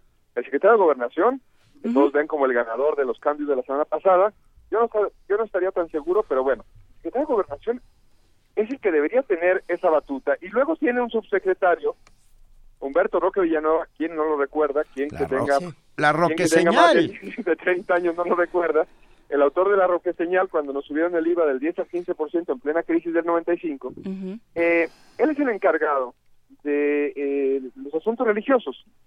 Eh, yo ayer que estaba preparando este comentario, la columna, recordaba que el periódico Reforma publicó en el marco de la visita del Papa Francisco una foto que me pareció terrible, me pareció lamentable. Eh, estaba, bueno, vimos la visita, vimos el jolgorio tipo siempre en domingo que organizaron, quién sabe quién organizó, para recibir a, a- Francisco en el aeropuerto con un ahí festival bien charro, bien charro, perdón a los charros por la por la categoría que les estoy dando de chafa. Y, y ahí, pues ahí le presentaron unos funcionarios que uno no sabía, algo así como que le dijeron, oiga, pres, porfa, lléveme, si, si viene el Papa, ¿me lleva? ¿Me lleva? Bueno, y, y no, no fue un protocolo de- para nada oficial, fue fue como, como todos sintieron algún tipo de, de, pues de vena militante en el catolicismo y quisieron conocer al Papa eh, argentino. Total que en ese marco, unos días después, publicó Reforma una foto afuera de la anunciatura, varias personas esperando ser recibidas. La anunciatura, pues es ni más ni menos territorio del Vaticano en México, es una embajada. Eh, varias personas haciendo fila afuera, como cuando uno va a sacar la visa de los Estados Unidos. Eh, ahí estaba con su foldercito el señor Humberto Roque Villanueva. Yo decía, vaya imagen del gobierno mexicano humillado, haciendo Pidiendo audiencia. ahí, pidiendo audiencia en pelotón, en una embajada de un gobierno extranjero, porque al final de cuentas también es eso, la anunciatura. Y, y, y esa imagen la- me, me regresó ayer cuando pensé, pues sí, si, si el Vaticano trataba así a Humberto Roque Villanueva, sabiendo que en realidad el colgorio estaba orquestado para que fuera más bien una cosa de devoción antes que de Estado, cuando vino eh, Francisco, pues dicho eso, no extraña que ahora Humberto Roque Villanueva brille por su ausencia. No tiene la estatura, no se la ha dado este gobierno, él tiene preparación, no, no me malinterpreten. Él es un tipo, a pesar de la roque señal, es un tipo sofisticado, estudiado, eh, puntilloso, la verdad que ah, incluso Benito deberías eh, platicar con él sobre historia, de verdad que la pasarían muy bien. Claro, claro. Es- eh, fija- siempre pensé que era eso lo que... Querido, Bueno. querido Salvador, estaba yo... ¿Sabes dónde empezó todo mi holgorio mental después de ver de haber visto lo que sucedió el sábado? Ah, ¿En dónde diablos? Bueno, es que hace mucho que ya la perdimos, pero la Constitución Política de los Estados Unidos Mexicanos, en su artículo primero, eh, dice que queda prohibida toda discriminación motivada por origen étnico, nacional, género, edad, discapacidades, condición social, condiciones de salud, religión, opiniones, preferencias sexuales, estado civil o cualquier otra que atente contra la dignidad humana. Ah, y ahí creo que estamos perdiendo de vista ah, que está escrito en letras, en negritas además, en nuestra Constitución. y que además, por si fuera poco, porque si no fuera tan claramente específica la Constitución como la acabas de leer, la Corte ya determinó, insisto, que tal cual, que cualquier persona se puede casar con otra persona del sexo que sea y fundar, eh, pues digamos, la institución que conocemos como matrimonio, en lo civil. Si alguien piensa que eso religiosamente no vale, tiene todo el derecho a pensar lo que sea. Pues a fin de cuentas nosotros, nosotros creemos que el matrimonio religioso es tan válido que hasta los heterosexuales se pueden casar. Entonces adelante, que hagan lo que quieran con sus matrimonios religiosos. El matrimonio civil, cualquiera se puede casar con cualquiera. Es un contrato. Es un contrato, es, es la ratificación de una voluntad frente a una autoridad. Así bueno, es. y sancionado ya por la Corte, entonces establecido en la Constitución, sancionado ya por la Corte, bueno, hay que recordar que entonces hubo un subsecretario de Gobernación que cuando fue nombrado le dijeron, usted tiene que prometer que va a hacer cumplir estos, estos preceptos, porque esta es la Constitución.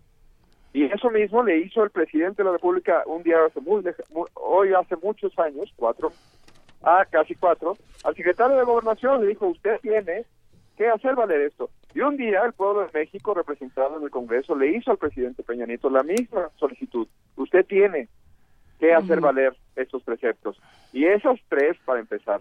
Pero también los diputados, bola de agachones que no han sacado la cabeza en esta circunstancia, y muchos senadores que tampoco se han pronunciado, y mucho más allá vayamos. Todos esos que andan ahí queriendo ser candidatos a la re- presidencia de la República, Margarita Zavala, por ejemplo, ni pío han dicho, pero qué cara tienen.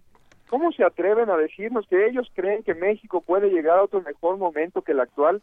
Y frente a una cosa tan clara, una manifestación tan grave como la del sábado, no salen a las pocas horas y dicen, o antes, a decir, oigan, mi postura es esta, sepan dónde estoy parado y sepan de qué estoy hecho.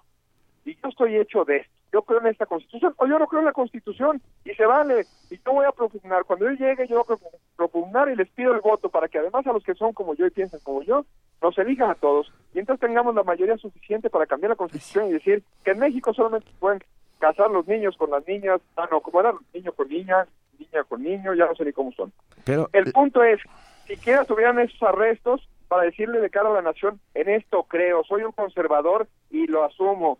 Ah, bueno, pues ya uno diría, ya, ya sé con quién estoy lidiando, ya sé con quién me estoy sentando, ya sé que cuando la veo en la televisión, en los medios, en internet, en Facebook, cuando vea este discurso, le presento mi casa, dice Margarita, abre su casa, y entonces va caminando, y entonces dice, ahí está la biblioteca. No, pues ya díganos que, que tienen la biblioteca, ya díganos, aquí lo que tenemos es, no tenemos constitución mexicana, porque no, no creemos en el modelo de constitución mexicana. Pero si no, a ver, la Constitución Ay. está ahí escrita y sirve para todos los mexicanos, no es un dogma de fe en el cual puedes creer o no creer. Hay una No, pero frase- puedes convocar a cambiarla y entonces puedes decir, por favor, elijamos a to- 300 diputados que la vamos a cambiar eso es- hacia, el, hacia el siglo XVII. Perfecto. Y si la nación los vota y les dice que tienen la razón, pues nosotros nos iremos a vivir a Chinconcuac. Belice. Tenemos una frase, Salvador, precisamente de tu columna que a mí me parece eh, una frase fundamental. Está eh, precisamente en el momento en el que estás hablando de, Juan Gabriel, pero aplica para todo, como para el próximo 15 de septiembre, aplica para el silencio de esta marcha y dice, gobernar también es proponer elementos para una identidad. Eh, ¿Qué identidad estamos formando cuando la respuesta ante los discursos de odio es el silencio? Exactamente. ¿Por qué no se asumen su responsabilidad y rigen el debate? Y proponen que estas manifestaciones que expresan un malestar, que hay que atender, que hay que reconducir, no hay que suprimir ni, ni, ni hay que reprimir, sino atender y conducir, eso le toca al gobierno y eso le toca al Congreso. Y en vez de eso, se fueron de vacaciones. Yo no sé dónde están jugando golf unos, dónde estaban jugando matatena otros, me, me importa un comino. Lo que me importa es que vean el silencio, vean el vacío que han dejado y lo van a aprovechar. Los curas el sábado, pero otros intereses también lo pueden aprovechar. ¿O qué creen que está pasando en las zonas donde el narco rige? Pues el vacío gubernamental. Claro. Y como, como el gobierno ya no quiere que se hable de eso, porque el gobierno cree que ya la hizo, que ya logró cambiar la agenda, bueno, pues que le expliquen a la gente de Michoacán que de nueva cuenta están viviendo un infierno y que le, le expliquen a la gente de Tamaulipas que nunca salieron de ahí. Pero el gobierno va a seguir diciendo que eso ya no es tema. Entonces, bueno, que cada quien asuma en este momento que eso es lo que ocurre, que no hay ni un discurso que digas, oye, qué bien lo hizo el gobierno cuando se murió Juan Gabriel, que entendió que lo que nos estaba pasando era esto y provocó una fiesta generalizada y provocó tres días no de duelo, sino de remembranza y provocó un debate cultural y provocó, no, le dejó en manos a las televisoras ahí la chabacanería de melcochona de, ay, ¿te acuerdas de Juanga? No, hay, gente que, que sí nos representa a Juanga, pero no nos representa eso. Esperábamos que el gobierno convocara otra cosa y la verdad que no pasó, bueno, ni modo, a lo mejor yo sigo esperando cosas del gobierno cuando ya no debería ser. Pues sí deberíamos todos y dar lata hasta que lo consigamos, Salvador. Pues no sé, no sé. La verdad que no sé, ya, ya, ya no sé, y ya me voy. Gracias, Salvador ah, Camarena. un abrazo. Y los invitamos a que lean, porque es importante leer la columna de Salvador Camarena, El Gobierno del Vacío, La Feria. Esto lo encuentran en el financiero y lo encuentran también aquí en Primer Movimiento. Un abrazo, Salvador, hasta luego. Vamos a escuchar Y tenemos ahora. música, no sé qué hora es. ¿Así Con- se llama? Sí. No sé qué hora es, con Cecilia Maclarín Salva.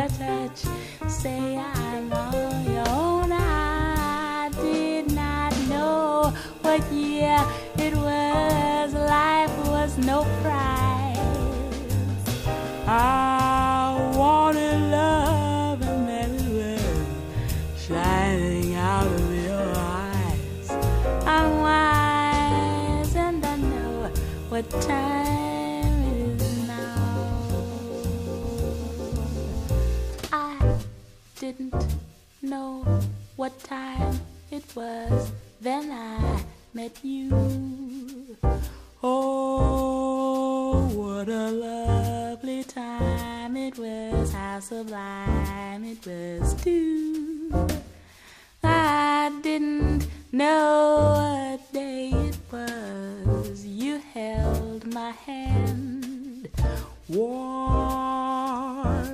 like the month of May it was, and I'll say it was grand grand to be alive, to be young, to be mad, to be yours alone.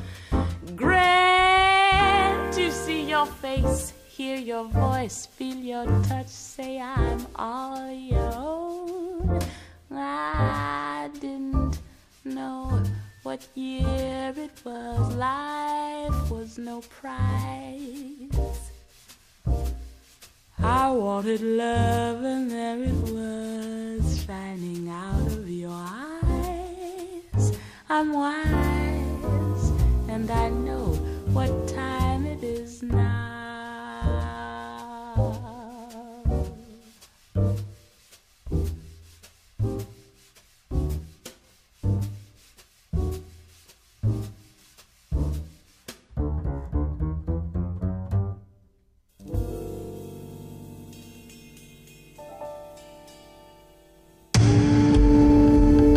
Primer movimiento. Clásicamente... Reflexivo. Nota Internacional. A finales de agosto, el, FBI reveló que tiene pruebas irrefutables de que hackers extranjeros penetraron los padrones electorales estadounidenses de por lo menos dos estados que se presume son Arizona e Illinois.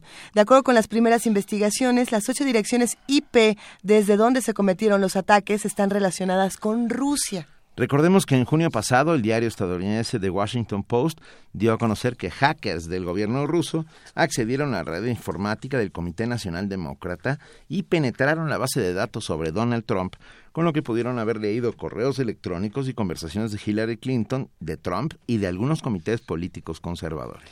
El FBI garantizó que se respetará el voto de los ciudadanos, ya que no se afectó el sistema de votación. Sin embargo, el caso de, de Illinois se robó la información personal de hasta 200.000 votantes. Es que esto es gravísimo, aunque parezca uh -huh. que es un número reducido en términos cibernéticos, Absolutos. porque digamos, no, bueno, en términos de, de, redes sociales o de, o de cosas digitales, 200.000 es poco, no, no lo espero para nada. Perdón, continuemos. Si bien se ha informado que para evitar otro ataque similar, los estados realizarán uh, constantes revisiones permanentes hasta antes del día de la elección, 8 de noviembre. Estas invasiones representan un mal precedente para el proceso electoral que depende en gran medida de sistemas tecnológicos. Hoy vamos a hacer un análisis de lo que implican los hackeos a los padrones estadounidenses y lo que nos dicen en términos de ciberseguridad y ciberterrorismo a nivel, de, a nivel geopolítico, precisamente. Esto lo vamos a hablar con la doctora Cintia Solís. Ella es socia del despacho Lex Informática Abogados y catedrática de la Secretaría de Marina y el IPN. Muy buenos días, Cintia, ¿cómo estás? ¿Qué tal? Muy buenos días, Juan Inés. Eh, Luisa, Benito, ¿cómo estás? Bien, estamos muy estar bien. con ustedes. No, nos da mucho gusto que otra vez están con, estás con nosotros. A ver, Cintia, ¿qué son estos ataques y cómo se llevan a cabo este tipo de ataques? Mira, este tipo de ataques son ataques que pueden orquestarse desde cualquier parte del mundo. De hecho, la propia UNAM cuenta con un CERT eh, que puede de alguna manera o que colabora con las instituciones de seguridad nacional aquí en México, pues para detectar de dónde vienen, tal como en su momento pues lo hizo el FBI, ¿no? Detectar de dónde venían estos ataques. Okay. Estos ciberataques. Sí, sí, no, por favor, continúa, Cintia. Eh, pues estos ciberataques realmente se pueden tener diferentes objetivos. De hecho, nosotros, simples mortales, por decirlo así, día con día estamos recibiendo malware que, por ejemplo, viene en correos electrónicos que lo que hacen es pues llevarnos a lo mejor a ligas que nos hacen descargar software malicioso o propias o por ejemplo imágenes hay archivos de Word, archivos de PowerPoint que son muy vulnerables a contener estos videos, los descargamos en nuestra máquina y se empiezan a correr, por ejemplo, caballos de Troya o pueden contener de los más, eh, digamos, de los virus más complicados ahorita que es el ransomware, ¿no? Que encripta nuestro disco duro, por ejemplo. ¿Qué, qué quiere decir eso? Encriptar nuestro disco duro. Miren, hagan de cuenta que lo meten en una cajita, como que secuestran la información. Y entonces ellos tienen esa llave y para que nosotros para que nos puedan devolver la llave de nuestra información nos piden dinero a cambio Ay. alguna vez habían utilizado para hablar de encriptar la información la analogía Cintia de un cubo de Rubik de cómo nosotros vamos eh, eh, revolviendo la información de una manera matemáticamente coherente, pero eso ya será eh, tema de, una conversación más adelante. A mí lo que me llamaba mucho la atención es, se asegura que estas ocho direcciones IP desde donde se cometen los ataques están relacionadas con Rusia, ¿no? Y yo me pregunto, en términos eh, tecnológicos, ya existe todo, toda una serie de, de, sistemas operativos desde donde yo puedo mandar, como, como tú lo estabas mencionando, yo puedo estar aquí en México y enmascarar mi IP y aparecer en Rusia. Es decir, realmente la información que nos está revelando el FBI podría ser verosímil, es decir, nosotros podríamos asegurar que vienen de Rusia. Un ataque como estos se puede realmente encontrar el origen porque el IP es algo que ya puede ir brincando de un lugar a otro. Mm, eh, Sí, exactamente. Existen eh, eh, algunos programas a través de los cuales nosotros podemos utilizar para enmascarar nuestra IP y efectivamente seleccionar una IP de cualquier parte del mundo. Y que además todos podemos descargar desde nuestra casa, ya no es algo complejo. Es claro. Ahora, sin embargo, la verdad déjenme decirles que para que la FBI hubiera revelado esta información, pues sería muy irresponsable que dijera que venían de Rusia. Es decir, hay manera de rastrear, eh, así como es posible enmascararlo, también es posible desenmascarar de alguna manera, este, eh, y encontrar exactamente a dónde venía ese ataque. Es decir, alguna vez ya con alumnos eh, estuvimos pensando, o sea, estuvimos haciendo un análisis de cómo rastrear, digamos, hacia atrás, y si hay manera también, también existen herramientas mediante las cuales puedes rastrear hacia atrás, efectivamente, ver si ese ataque viene de donde supuestamente viene o es una IP enmasca- enmascarada. A ver, pero lo que pasa es que ya aquí eh, toma una- un cariz político, digamos, ya, ya eh, el ciberespacio se convierte en geopolítica también.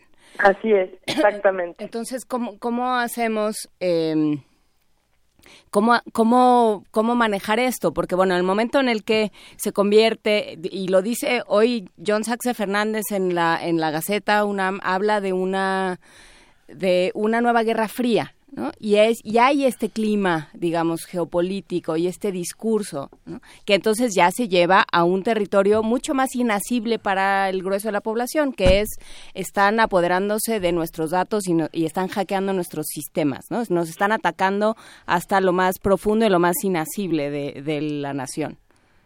¿Qué se hace es. con este discurso? El asunto es que, como bien lo comentan, eh, desgraciadamente las declaraciones tan eh, fuertes, de decir, aquellos que vienen directamente no solamente de Rusia, sino lo que dicen es que vienen como de una especie de orquesta entre uno de los candidatos en Estados Unidos, eh, digamos, en colaboración con el presidente ruso, ¿no?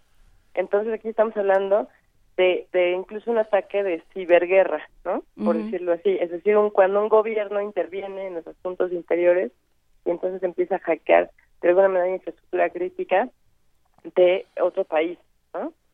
Ahora, esto todavía no se ha confirmado, es decir, dicen, o del rastreo de las IPs, se ha eh, ha llegado a la conclusión de que viene de Rusia, ¿no?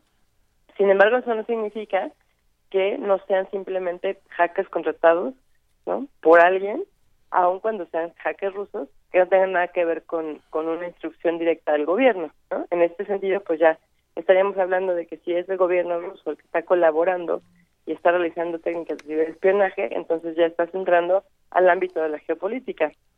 De lo contrario, si fueran únicamente hackers rusos o de cualquier otro país de Europa del Este, que son contratados, ¿no? Como, como hoy en día se pueden contratar como cualquier sicario, entonces pues entonces nada más en el ámbito de un ciberataque, pues que ha sido orquestado con un fin muy particular.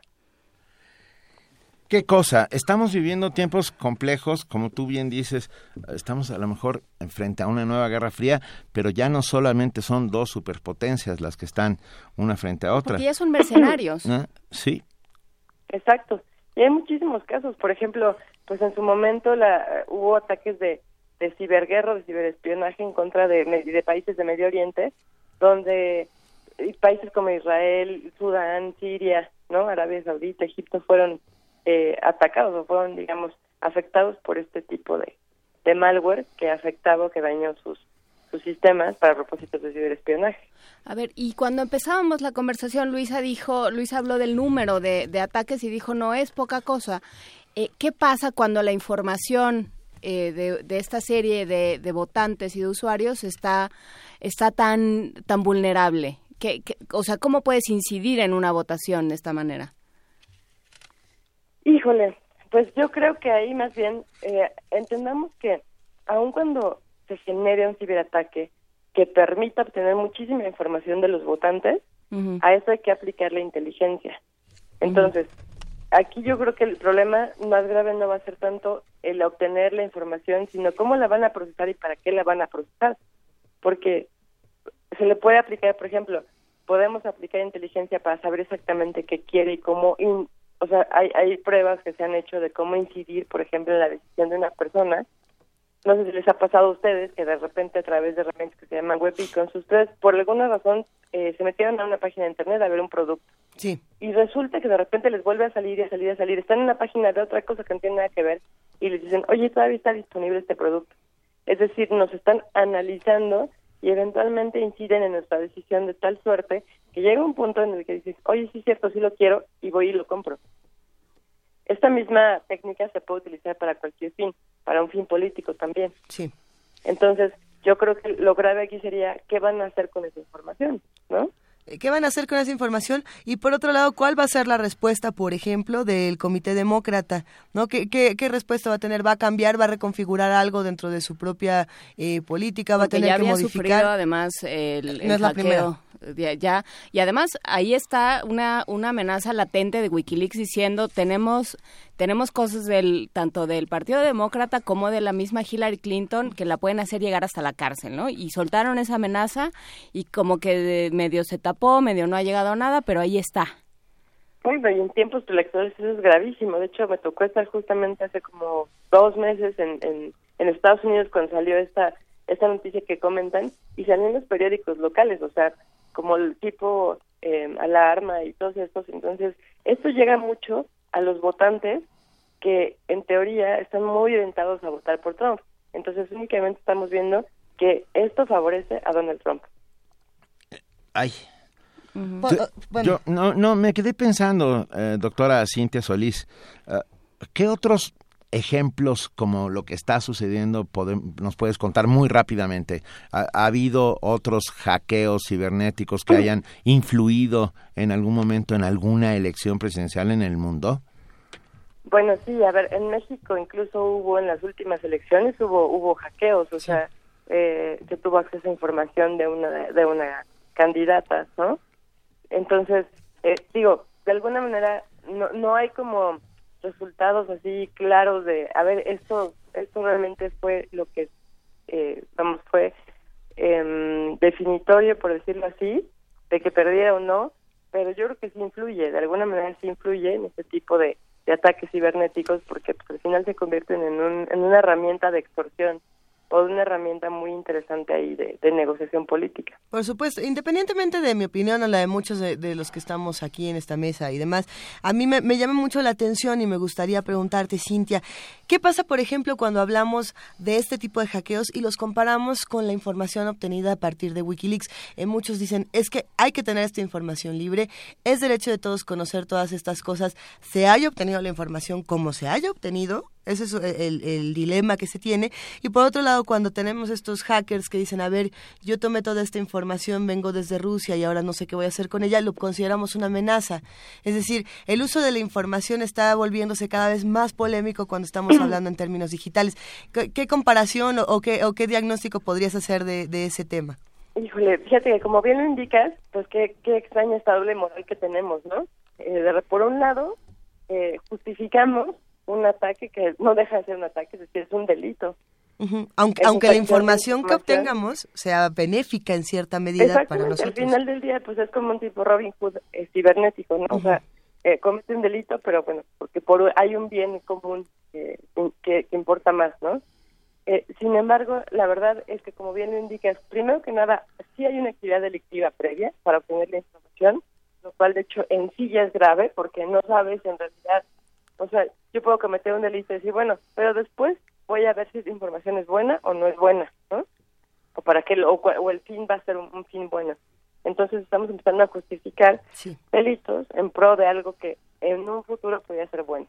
Y en segundo lugar está el hecho de cómo me garantizan estas personas que cometen un delito para poder acceder a información que efectivamente lo están usando con, con fines para divulgarlos, para darnos información a la ciudadanía, información que nos importa a todos, y cómo nos garantizan que no lo están utilizando al contrario, o sea, con fines eh, pues negativos o nocivos para la población. Claro, que ese es, ese es el gran tema de, de la, la informa de quien controla la información, que la puede controlar para lo que sea, ¿no? Además, por ejemplo, cuando se usa en un sistema informático tienen toda la información y dentro de ella eh, hay información personal, ¿no? Entonces, ¿hasta qué punto yo puedo divulgar información que le importa a, la población y hasta qué punto también estoy invadiendo el ámbito de la privacidad de alguien que por alguna razón aparecía esa información ahí y que a lo mejor no estaba haciendo nada malo, ¿no? En este caso en particular, cuando estamos hablando de Donald, de Donald Trump y de Hillary Clinton, sin duda eh, el asunto se pone polémico, pero podemos ponerlo en otros casos, por ejemplo, en nuestro país. No, yo me quedo pensando en lo que ocurrió con Anonymous México el año pasado, si no me equivoco, con este escándalo de los porquis, que el Anonymous se encargó de difundir en todas las redes sociales la dirección, las direcciones de cada uno de estos jóvenes y dónde se encontraban y, quiénes eran sus familiares. Y, y esto ocurre numerosas veces, no solo en nuestro país, en todos los países y estaba este dilema de, ok, nosotros tenemos derecho a tener esta información, por un lado preguntárnoslo, pero también ¿Cómo, ¿Cuál es el derecho que tenemos de obtenerlo? Nosotros podemos eh, considerar que Anonymous está haciendo una labor sana para muchas cosas, está haciendo una labor nociva para muchas otras, y, y así como Anonymous, así muchos hackers, así Wikileaks, así otras personas que han pasado años en la cárcel y que muchos podríamos decir que son inocentes y otros dirían, pues no, porque el derecho a la privacidad, pero, pero pues es complejo, ¿verdad, Cintia? Claro, sí es complejo y desgraciadamente saben que esto es una respuesta social a toda eh, esta, esta sensación de injusticia y de falta de respuesta de las autoridades. Porque pues desgraciadamente, y así como lo dicen en su lema, al final todos somos anónimos, hemos visto como en el caso de Lord Audi, que pues hoy en día la gente se hace justicia por sí misma y va y busca información y la difunde y dice, a ver, yo quiero exhibir a esta persona, ¿no? Por ese sentimiento de injusticia que tenemos todos y que es que de aquí a que la autoridad haga algo, mejor yo lo pongo en evidencia, ¿no? O de aquí a que la autoridad sea Donald Trump o Hillary Clinton. O, que se pierden, se empiezan a, difuminar estas fronteras, es algo que hemos hablado también en esta mesa, se empiezan a difuminar las fronteras entre el derecho a la privacidad y la necesidad de protección, ¿no? Sale hoy la noticia de todo lo que invirtió eh, la administración de Murillo Karam para eh, una serie de de softwares y de, y de, aparatos para, eh, no, pero para rastrear conversaciones eh, a través de teléfonos. Ciudadanos. A, través de teléfonos móviles. Entonces, ahí es donde empieza el manejo de la información y el acceso a la información de ciudadanos y de autoridades empieza a volverse algo muy complicado. Así es. Bueno, Cintia, Cintia Solís, socia de Lex Informática Abogados, catedrática de la Secretaría de Marina y del Instituto Politécnico Nacional. Te agradecemos muchísimo haber estado con nosotros. Estaremos, seguiremos la pista de todo, de todo esto que sucede en nuestros tiempos. Ah, y, y por favor, vuelve a hablar con nosotros en algún momento. Benito Isabel Salinas, muchísimas gracias por la invitación. Es un placer, como siempre, estar con ustedes y aquí estamos al pendiente. Gracias, un abrazo. Hasta luego, buen día. Buen día. Primer movimiento. Clásicamente... Diverso. Música. Perdón, me emocioné. Y música además con el grandioso Aldi Meola. Tenemos esta danza egipcia.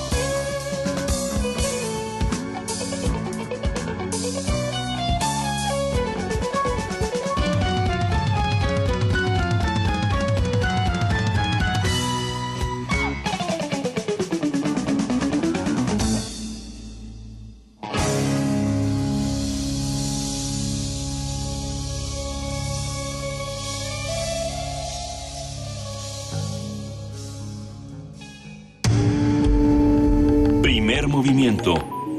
Clásicamente... Incluyente. Son las 8 de la mañana con 51 minutos y nos llamó Consuelo Camacho, a quien le quiero mandar un particular abrazo y pedirle una disculpa porque dice que con tantas pasiones que tengo desbordadas el día de hoy, estoy hablando demasiado rápido y que para la gente mayor como ella, que no hay edad, la edad no se mide de ninguna manera. Bueno, dice que es un poco estresante. Si me, eh, si me escuchan de pronto acelerarme de más, métanme, métanme el clutch el, ¿cómo? No, el freno de el mano. freno de mano. Es que como vienes Con del calma. pasado, como saliste de tu casa a las 4 de la mañana y si eres la Un mujer del pasado y llegaste a siete y media, ¿verdad? Viajé por este Cualquiera se queda así. hoyo de gusano eh, gargantúa, este agujero gigantesco. Ya estamos aquí y si de pronto sienten que nos aceleramos, cuéntenos qué quieren escuchar, hablemos de otros temas, vamos Por- disfrutando esta mañana como Muy se debe. rápidamente, arroba guion dice, ¿cómo dicen que se llama la danza árabe que escuchamos? Se llama danza árabe. Se llama danza egipcia. árabe con Al dime hola. Danza egipcia, ¿no? Danza, Danza egipcia, perdón, Sí, perdón, danza egipcia. Sí, Danza pero también egipcia. se puede encontrar en YouTube como danza árabe, lo hemos encontrado de las dos maneras. Al Al dime Dime hola. Hola. Venga, ya tenemos en la línea, lo agradecemos inmensamente a nuestro querido César Aguilar, subdirector de vinculación, comunicación y tecnología de la Dirección General de Publicaciones y Fomento Editorial de la UNAM. César, buenos días. Hola, muy buenos días, Luisa, Juana Inés, Benito. ¿Cómo, ¿Cómo están? Muy bien, ¿tú? También, yo creo que igual que Luisa, este, si me acelero, pues también ahí me ponen el freno de mano. Tiene que, tiene que ver con que es lunes, yo creo, ¿no? Es lunes, muchas cosas pasaron este fin de semana y muchas cosas están ocurriendo en la UNAM. Querido César, cuéntanos qué ha pasado ahora con el cuarto concurso Autores UNAM, por ejemplo. Pues les vamos a platicar un poquito de los premios convocados por Libros UNAM. Y si algo caracteriza a la, a la Universidad Nacional Autónoma de México y a su, a su comunidad es la convivencia y aprendizaje entre las generaciones de estudiantes, académicos y especialistas. Por eso, desde la Dirección General de Publicaciones, los invitamos a conocer y ser parte del Premio Internacional Carlos Fuentes o del concurso Autores UNAM, ambos con sus convocatorias próximas a cerrar y que celebran tanto a los autores que han hecho aportaciones destacadas a nuestras letras como a los jóvenes que van encontrando su interés y vocación artística.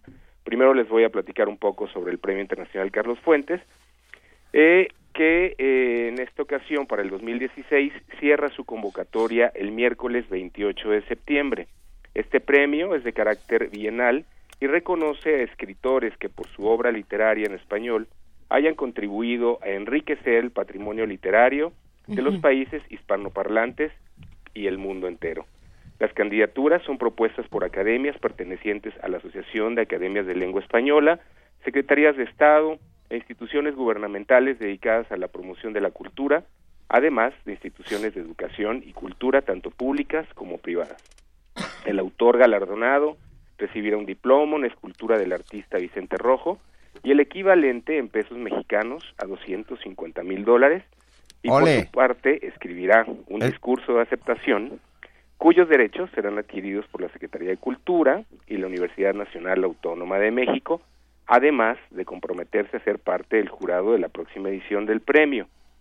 Si recuerdan, en la primera edición realizada en, en el 2012, el autor galardonado fue Mario Vargas Llosa, mientras que el reconocimiento en 2014 fue para el escritor Sergio Ramírez.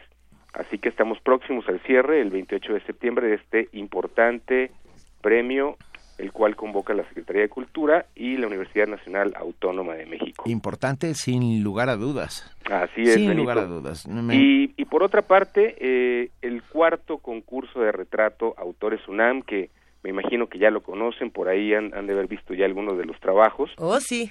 y cierra su convocatoria el 7 de octubre. El concurso reconoce con tres premios, siete menciones y 20 selecciones para un catálogo a los retratos más destacados de académicos, profesores, escritores, artistas que hayan publicado obras dentro del sello editorial universitario, los autores UNAM. La convocatoria está abierta a ilustradores, dibujantes, diseñadores y todo interesado en el, en el retrato, sea universitario o no, para que envíen sus trabajos realizados en hojas especiales dispuestas por la Dirección General de Publicaciones en toda su red de librerías. Los autores reconocidos recibirán un diploma y una tarjeta para adquirir libros, además que sus retratos serán expuestos en un recinto universitario que próximamente anunciaremos y en nuestro stand en la Feria del Libro de Guadalajara.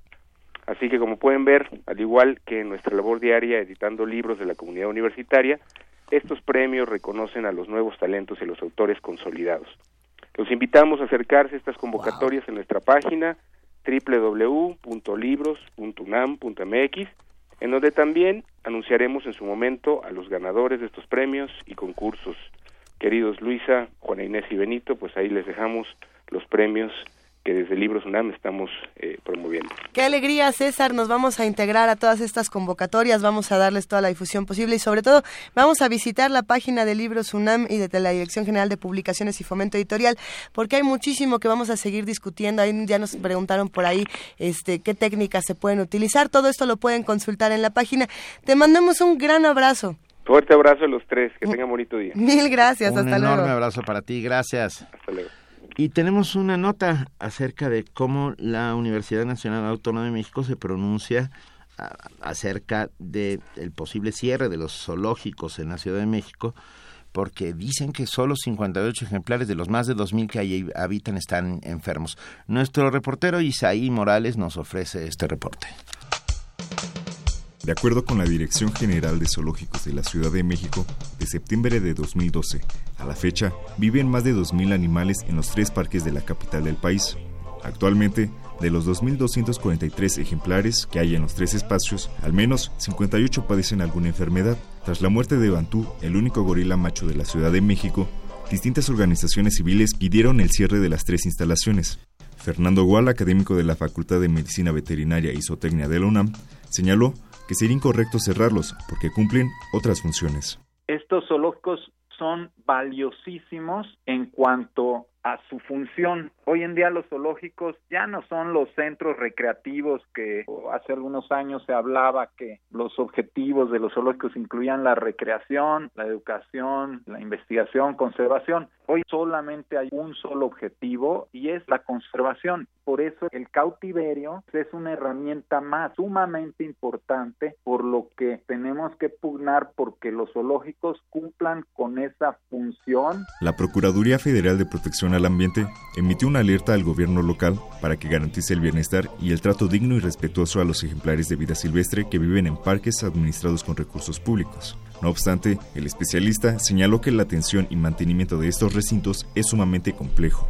Los zoológicos poco a poco se han ido renovando, sin embargo, el mantenimiento tiene que ser continuo y es lo que hay que ver, que se tenga presupuesto suficiente para que esas condiciones sean adecuadas para todos los animales. Las condiciones mínimas depende de cada especie. Alrededor del mundo hay estándares mínimos de algunas especies y cada animal tiene necesidades específicas de diferentes aspectos. Fernando Gual recomendó apoyar a los zoológicos del país para dotarlos de recursos técnicos y económicos y con eso preservar la vida de los animales. Para Radio UNAM, Isaí Morales. Primer movimiento. Podcast y transmisión en directo en www.radiounam.unam.mx.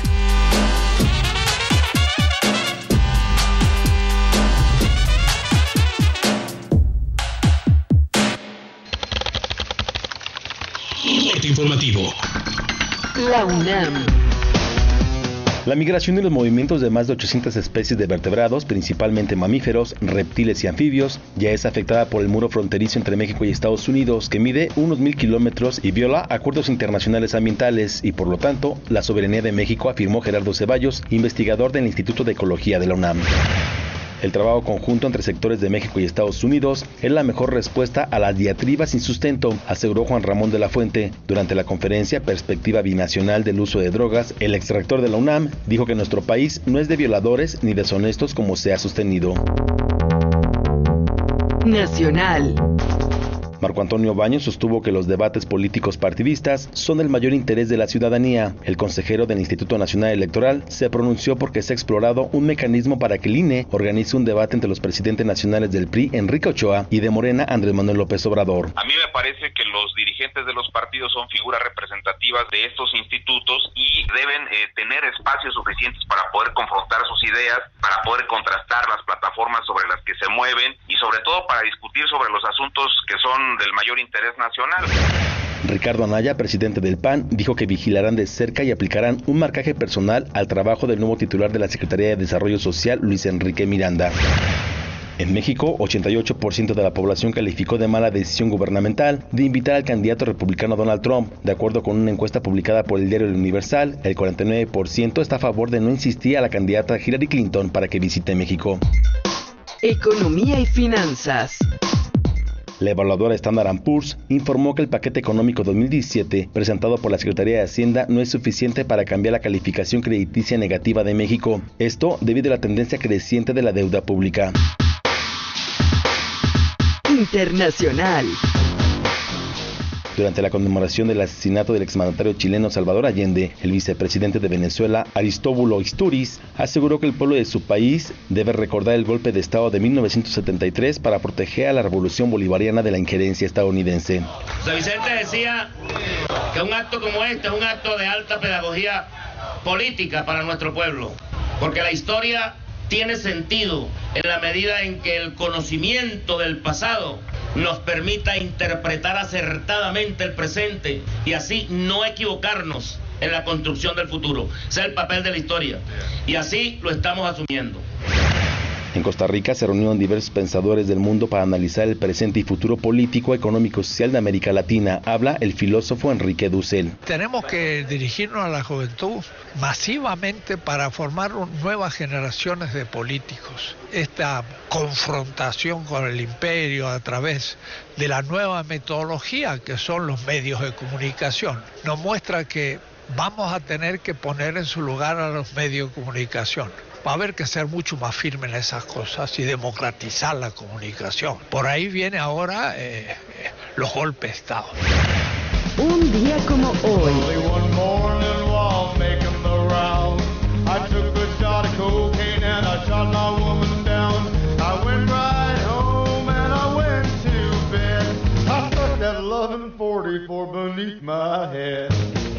En 2003 murió el compositor estadounidense Johnny Cash. Es considerado uno de los músicos más influyentes del siglo XX y uno de los máximos exponentes del country.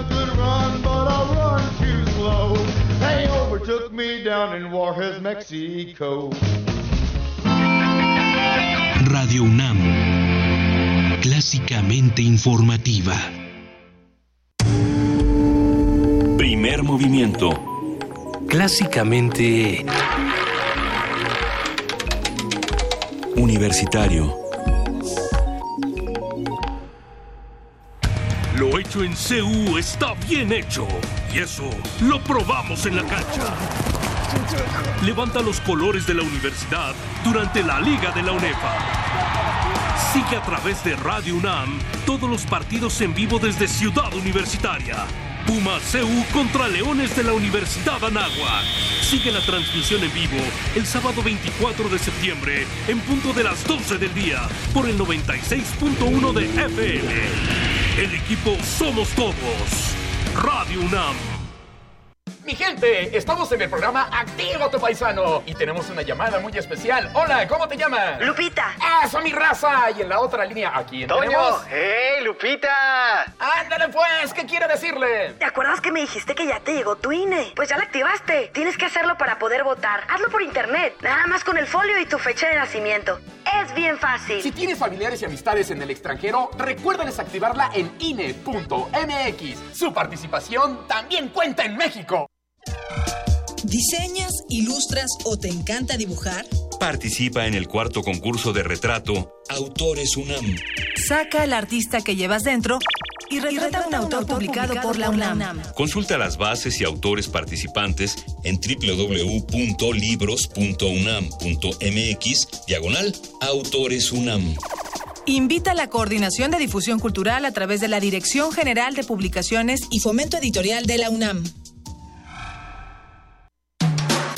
Búscanos en redes sociales, en Facebook como Primer Movimiento UNAM y en Twitter como P Movimiento o escríbenos un correo a primermovimientounam@gmail.com. Hagamos comunidad. Y ya son las 9 de la mañana con 6 minutos, querido Benito Taibo, querida Juana Inés de ESA. Aquí estamos con todavía más información. Ajá. Y les contaremos hoy, 12 de septiembre, se conmemora, por lo menos en México, al, y voy a decirlo con todas sus letras, glorioso, heroico, batall- Honorable. bata- honorable, sin lugar a dudas, Batallón de San Patricio.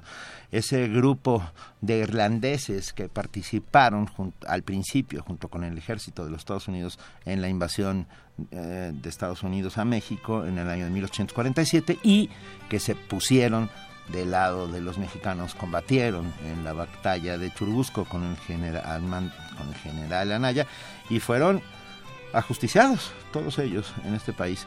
Ah, por lo tanto, se- conmemoramos a estos internacionalistas, a estos hombres que se pusieron de nuestro, ahora sí que de nuestro lado, eh, demostrando que eh, la libertad no tiene nacionalidad de ningún tipo. Ah, qué bonito. Para ellos es- va, y gracias a Roberto Coria que nos envió Irish Washer Woman, con Celtic Legends, aquí están las gaitas.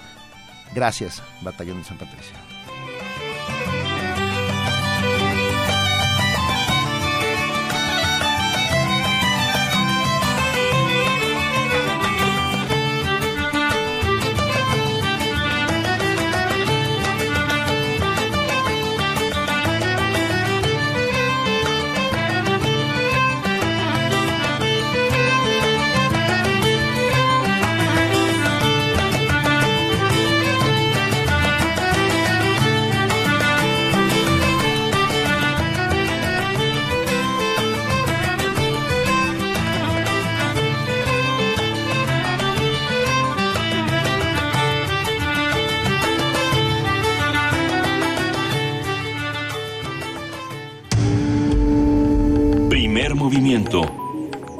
Clásicamente... Diverso.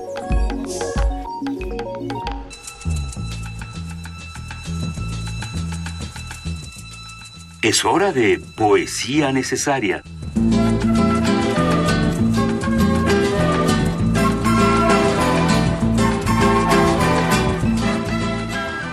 Hoy es, como todos los días, el momento de poesía necesaria y Juana Inés de Esa está aquí para... ¿qué? ¿Tienes algo del siglo de oro o no? O- No, ah, no, pa- cambiamos. a ver, La es que no ciencia- la ciencia reconfiguró todo. Sí, Es cierto, es cierto. La no son ciencia- instrucciones, son sugerencias. Hay una enorme diferencia entre, entre lee el siglo de oro a Juana Inés, a- cabría la posibilidad, sería encantador.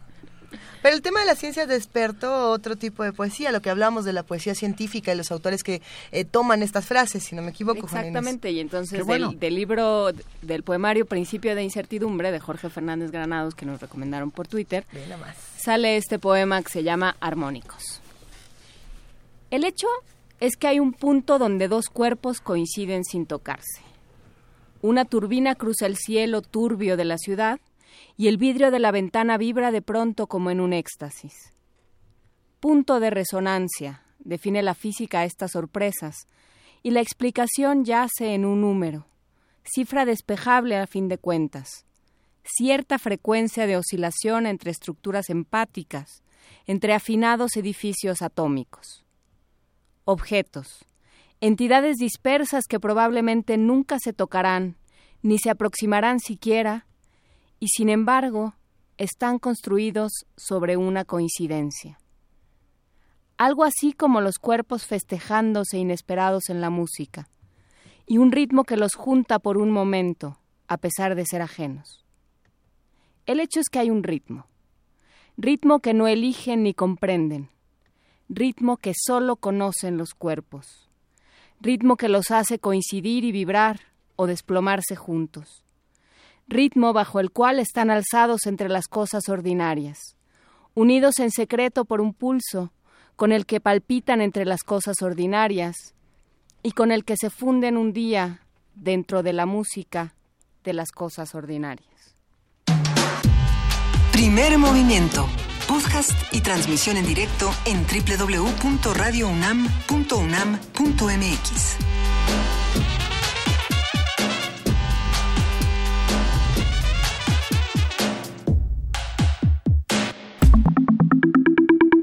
La mesa del día. Ustedes no están para saberlo ni nosotros para contárselos, pero Enrique nosotros Díaz sí Infante, para sí, Enrique Díaz Infante, quien ya está aquí en la cabina, le acaba de decir a Juana Inés que lee muy bonito poesía y todos nos sumamos porque no solo nos fascina el poema, sino esta maravillosa manera de leerlo. Gracias, Juana Inés. Vámonos a la mesa del día.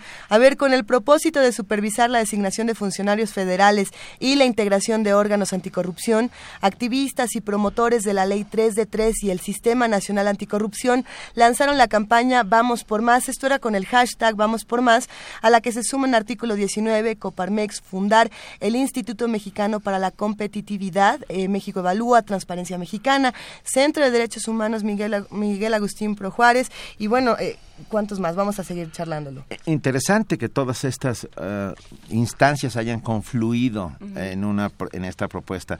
En palabras de Aide Pérez, directora ejecutiva de Fundar, y cito textualmente, vamos por más, tiene un mensaje muy claro. No es suficiente tener diseños institucionales y leyes muy bien armadas. Necesitamos personas que encabecen estas instituciones, capaces, profesionales e independientes. La meta de Vamos por Más es dar claridad y abrir a la ciudadanía los nombramientos de los próximos servidores públicos en el Gobierno federal y el Congreso de la Unión, quienes deben dar garantías de capacidad profesional necesaria para desempeñar puestos de alta responsabilidad social, articular mecanismos de democratización distintos a la lógica partidista de reparto de cuotas y promover una política consciente de rendición de cuentas. Consistente. Consistente. consistente. La propuesta tendrá que encarar los más recientes cambios en el gabinete del presidente Enrique Peña Nieto con la salida de Luis Videgaray, Aristóteles Núñez y Fernando Portela de la Secretaría de Hacienda y Crédito Público y el nombramiento de José Antonio Meade Omir a la cabeza. Conversaremos sobre esta propuesta desde la sociedad civil, lo que propone, los retos que enfrenta, que no serán fáciles, y lo que puede lograr. Todo esto, como ya se los anticipábamos, lo vamos a charlar con Enrique Díaz Infante. Él es director del programa de sector financiero y seguridad social del Centro de Estudios Espinosa Iglesias. Enrique, qué gusto tenerte aquí en la cabina. Muy buenos días. Buenos días, el gusto es mío. A ver, ¿qué, qué, por dónde le entramos a Vamos por Más? ¿Qué es Vamos por Más? ¿Cómo nos vamos a ir sumando todos? A ver, yo, yo, yo creo que este por el principio. Venga, venga. y, el, y, el, principio es recordar cómo surgió todo esto, ¿no? Este Fue una consulta popular, más de 634 mil firmas que, lo, que, que, que, apoyaron la famosa Ley 3 de 3, que es la Ley de Responsabilidades Administrativas de los Servidores Públicos, y eh, esto para llevarnos a un sistema nacional anticorrupción. El sistema nacional anticorrupción ya pasó la parte de diseño, por lo menos de su, eh, su parte estructural. Y, y en ese diseño, eh, do- los dos pilares es la ley del sistema nacional anticorrupción y la ley de responsabilidades administrativas de los servidores públicos. Y se hicieron modificaciones eh, y eh, a, a otras cinco leyes. La, la ley de fiscalización y rendición de cuentas, eh, que es la parte del Auditoría Superior de la Federación, la ley orgánica de la Administración Pública, por lo que toca a, a la Secretaría de la Función Pública, cuáles van a ser sus funciones, eh, modificaciones al Código Penal para establecer los tipos penales eh, de, las, de aquellas conductas que sean eh, contrarias al, al interés público, que tipifiquen casos de corrupción, entre, otras, entre otras leyes. Entonces, se diseñó es, eso, se aprobó por, el, por el Congreso en, en julio y ahora estamos en, en- en la parte de la implementación. ¿Y qué es en, en esa parte de implementación lo que sigue? Pues como tú bien se- señalabas, son las designaciones, o sea, quiénes van a ocupar los, los, los puestos. Están ahorita eh, pendientes de, nom- de nombrarse el titular de la Secretaría de la Función Pública, eh, el titular de la Procuraduría General de la República, eh, el titular de la Fiscalía Especializada del Combate a la Corrupción eh, y los, eh, los miembros del Comité de Selección que van a, a, eh, designar quiénes integrarán el Comité de Participación Ciudadana. Sí fue todo este un entramado institucional que se conformó para atacar en forma sistémica eh, la corrupción y son varios los nombramientos que se tienen que hacer. Entonces lo que nosotros estamos buscando es que eh, estos nombramientos, como bien señalabas, eh, citando a, a- de, Fundar, lo que estamos buscando es que no sean unas, designaciones por reparto de cuotas eh, y que sean nombramientos donde eh, por mérito y que los, los mejores estén ahí este, representándonos. Esa es, esa es la intención. transformar la impunidad y la corrupción en un sistema de meritocracia va a ser una tarea sin duda compleja. ¿Por dónde vamos a empezar? Eh, bueno, yo, yo creo que por cuidar quiénes van a ser quienes seleccionen. El, el armado, el, el armado institucional se hizo para evitar las cuotas partidistas. Eh, esperemos y, y se cuidó que al frente del mismo vaya a quedar un ciudadano. Entonces, repetir de alguna manera, permítanme el símil, la experiencia del IFE de José Woldenberg, que fue una, una ex- experiencia exitosa donde los ciudadanos llevaron el proceso electoral. Bueno, pues aquí buscamos que sean los ciudadanos que, que, que- que quienes presidan la lucha contra, contra la, corrupción. ¿Cómo escoger, eh, eh, cómo lograr la meritocracia, cómo lograr esos mejores perfiles? Bueno, eh, ese diseño institucional que se eh, estableció parte de un comité de selección de nueve personas que son designadas por, el, por eh, los senadores y esas nueve personas a su vez van a, a seleccionar eh, y que van a estar tres años en, este, en, en- en el, en el cargo, ellos van a seleccionar a los cinco miembros del Comité de Participación Ciudadana. Y el Comité de Participación Ciudadana es una de las siete eh, pies del, eh, del De este Comité gato, de Coordinación. de este gato enorme. De este gato enorme, efectivamente, sí. A ver, ¿cómo, ¿cómo vamos a mejorar estos perfiles si a veces no tenemos siquiera el interés de conocerlos? Y no hablo por todos los que estamos escuchando ni por todos los que estamos en esta mesa, pero muchas veces no hay ni siquiera ya ganas de conocer los perfiles porque ya partimos de esta idea de no importa qué tan bueno me vendas el perfil, de cualquier manera lo que va a ocurrir eh, una vez que sean designados va, va a fallar. ¿No? ¿Cómo podemos modificar esa idea antes de arrojarnos a buscar un mejor perfil? Mira, eh, yo creo que todo eh, el Sistema Nacional Anticorrupción, impulsarlo fue una buena experiencia. Estamos tratando, sí, fue una, una, una buena experiencia y queremos replicar eh, lo- las partes positivas de esta, de esta gran experiencia. Eh, se discutió en, en- en un sistema de parlamento abierto y, y- y hubo tra- eh, y hubo transparencia en las discusiones. Entonces queremos que la designación de esos perfiles eh, se rijan por la máxima transparencia posible para que eh, en- en un- y, y que haya un, un nuevo nuevamente se replique este esquema de parlamento abierto donde las comparecencias las exposiciones de- por aquellos que pretenden este llegar al puesto y que se- que de- deben de además acreditar más de cinco años de experiencia en la lucha contra la corrupción y todo. Entonces tiene que haber un currículum que avale esto pero además pues la transparencia y esas comparecencias abiertas. Este, eh, entiendo tu lo que señalas, es un círculo rojo los interesados. La sociedad este, eh, civil pues está harta de la corrupción, de la impunidad y lo que quiere es resultados. Y lo que le encantaría ver es que empiezan a caer ya algunas cabezas de inmediato. Y si no hay resultados de inmediato, además puede eh, haber decepción o decir qué pasó, o sea, todo este ruido y luego qué, ya se perdió o ya lo agarraron los partidos. Entonces, sí es importante ir en dos pistas. Uno, unos resultados inmediatos y este dos, eh, hacer estas designaciones con la máxima transparencia posible por parte de quienes estén participando, cuidando el proceso establecido. Y quizá la pregunta nace de, presente hablábamos con Eduardo Borges hace unas semanas, de lo que había pasado con la ley 3 de 3. Y este asunto de, se logran muchas cosas, pero las que no se logran también pesaron mucho para los que estaban del otro lado, que habían firmado y dijeron, es que yo quería estos tres puntos en particular que quizá no se, no se llevan a cabo. Entonces estoy perdiendo, digamos, una vez más eh, la, la, credibilidad en estos asuntos. Y sin embargo no fue así. Hay muchas cosas que se pueden rescatar de este, de este tema de la ley 3 de 3 y lo que sigue precisamente tendría que acercar a toda esta sociedad a que siga participando en estos asuntos.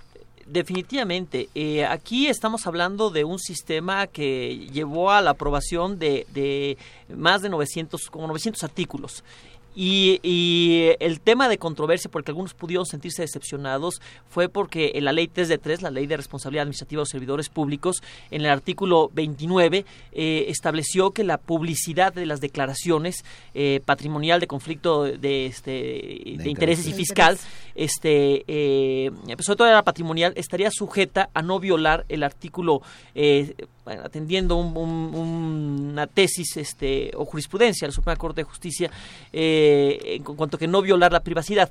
Yo creo que este tema además va a ser algo controvertido que eventualmente eh, esto que no salió va a acabar en la Suprema Corte de Justicia.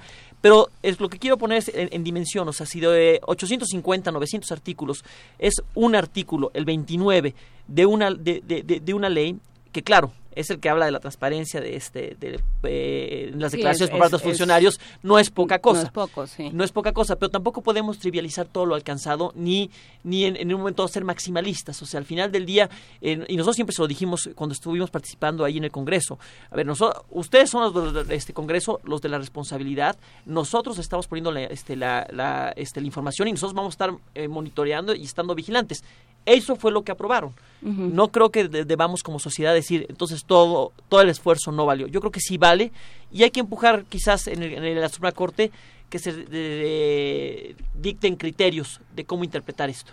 A ver, pero vamos poniéndolo como vamos con, más. con ejemplos. vamos usando ejemplos. La semana pasada nos dicen el señor que era secretario de Hacienda ya no es ya no es nada. Estamos por ver a dónde se va Videgaray pero ahora el señor que estaba en Sede Sol, que antes estaba en, Relaciones, exteriores. y más antes estaba en Hacienda, porque también ya es su segunda vuelta, eh, ya va a estar otra vez en Hacienda. ¿no? Ah, muy bien. Y ahora el que estaba eh, de subsecretario de Gobernación negociando con la gente se va a Sede Sol, dos años antes de las elecciones.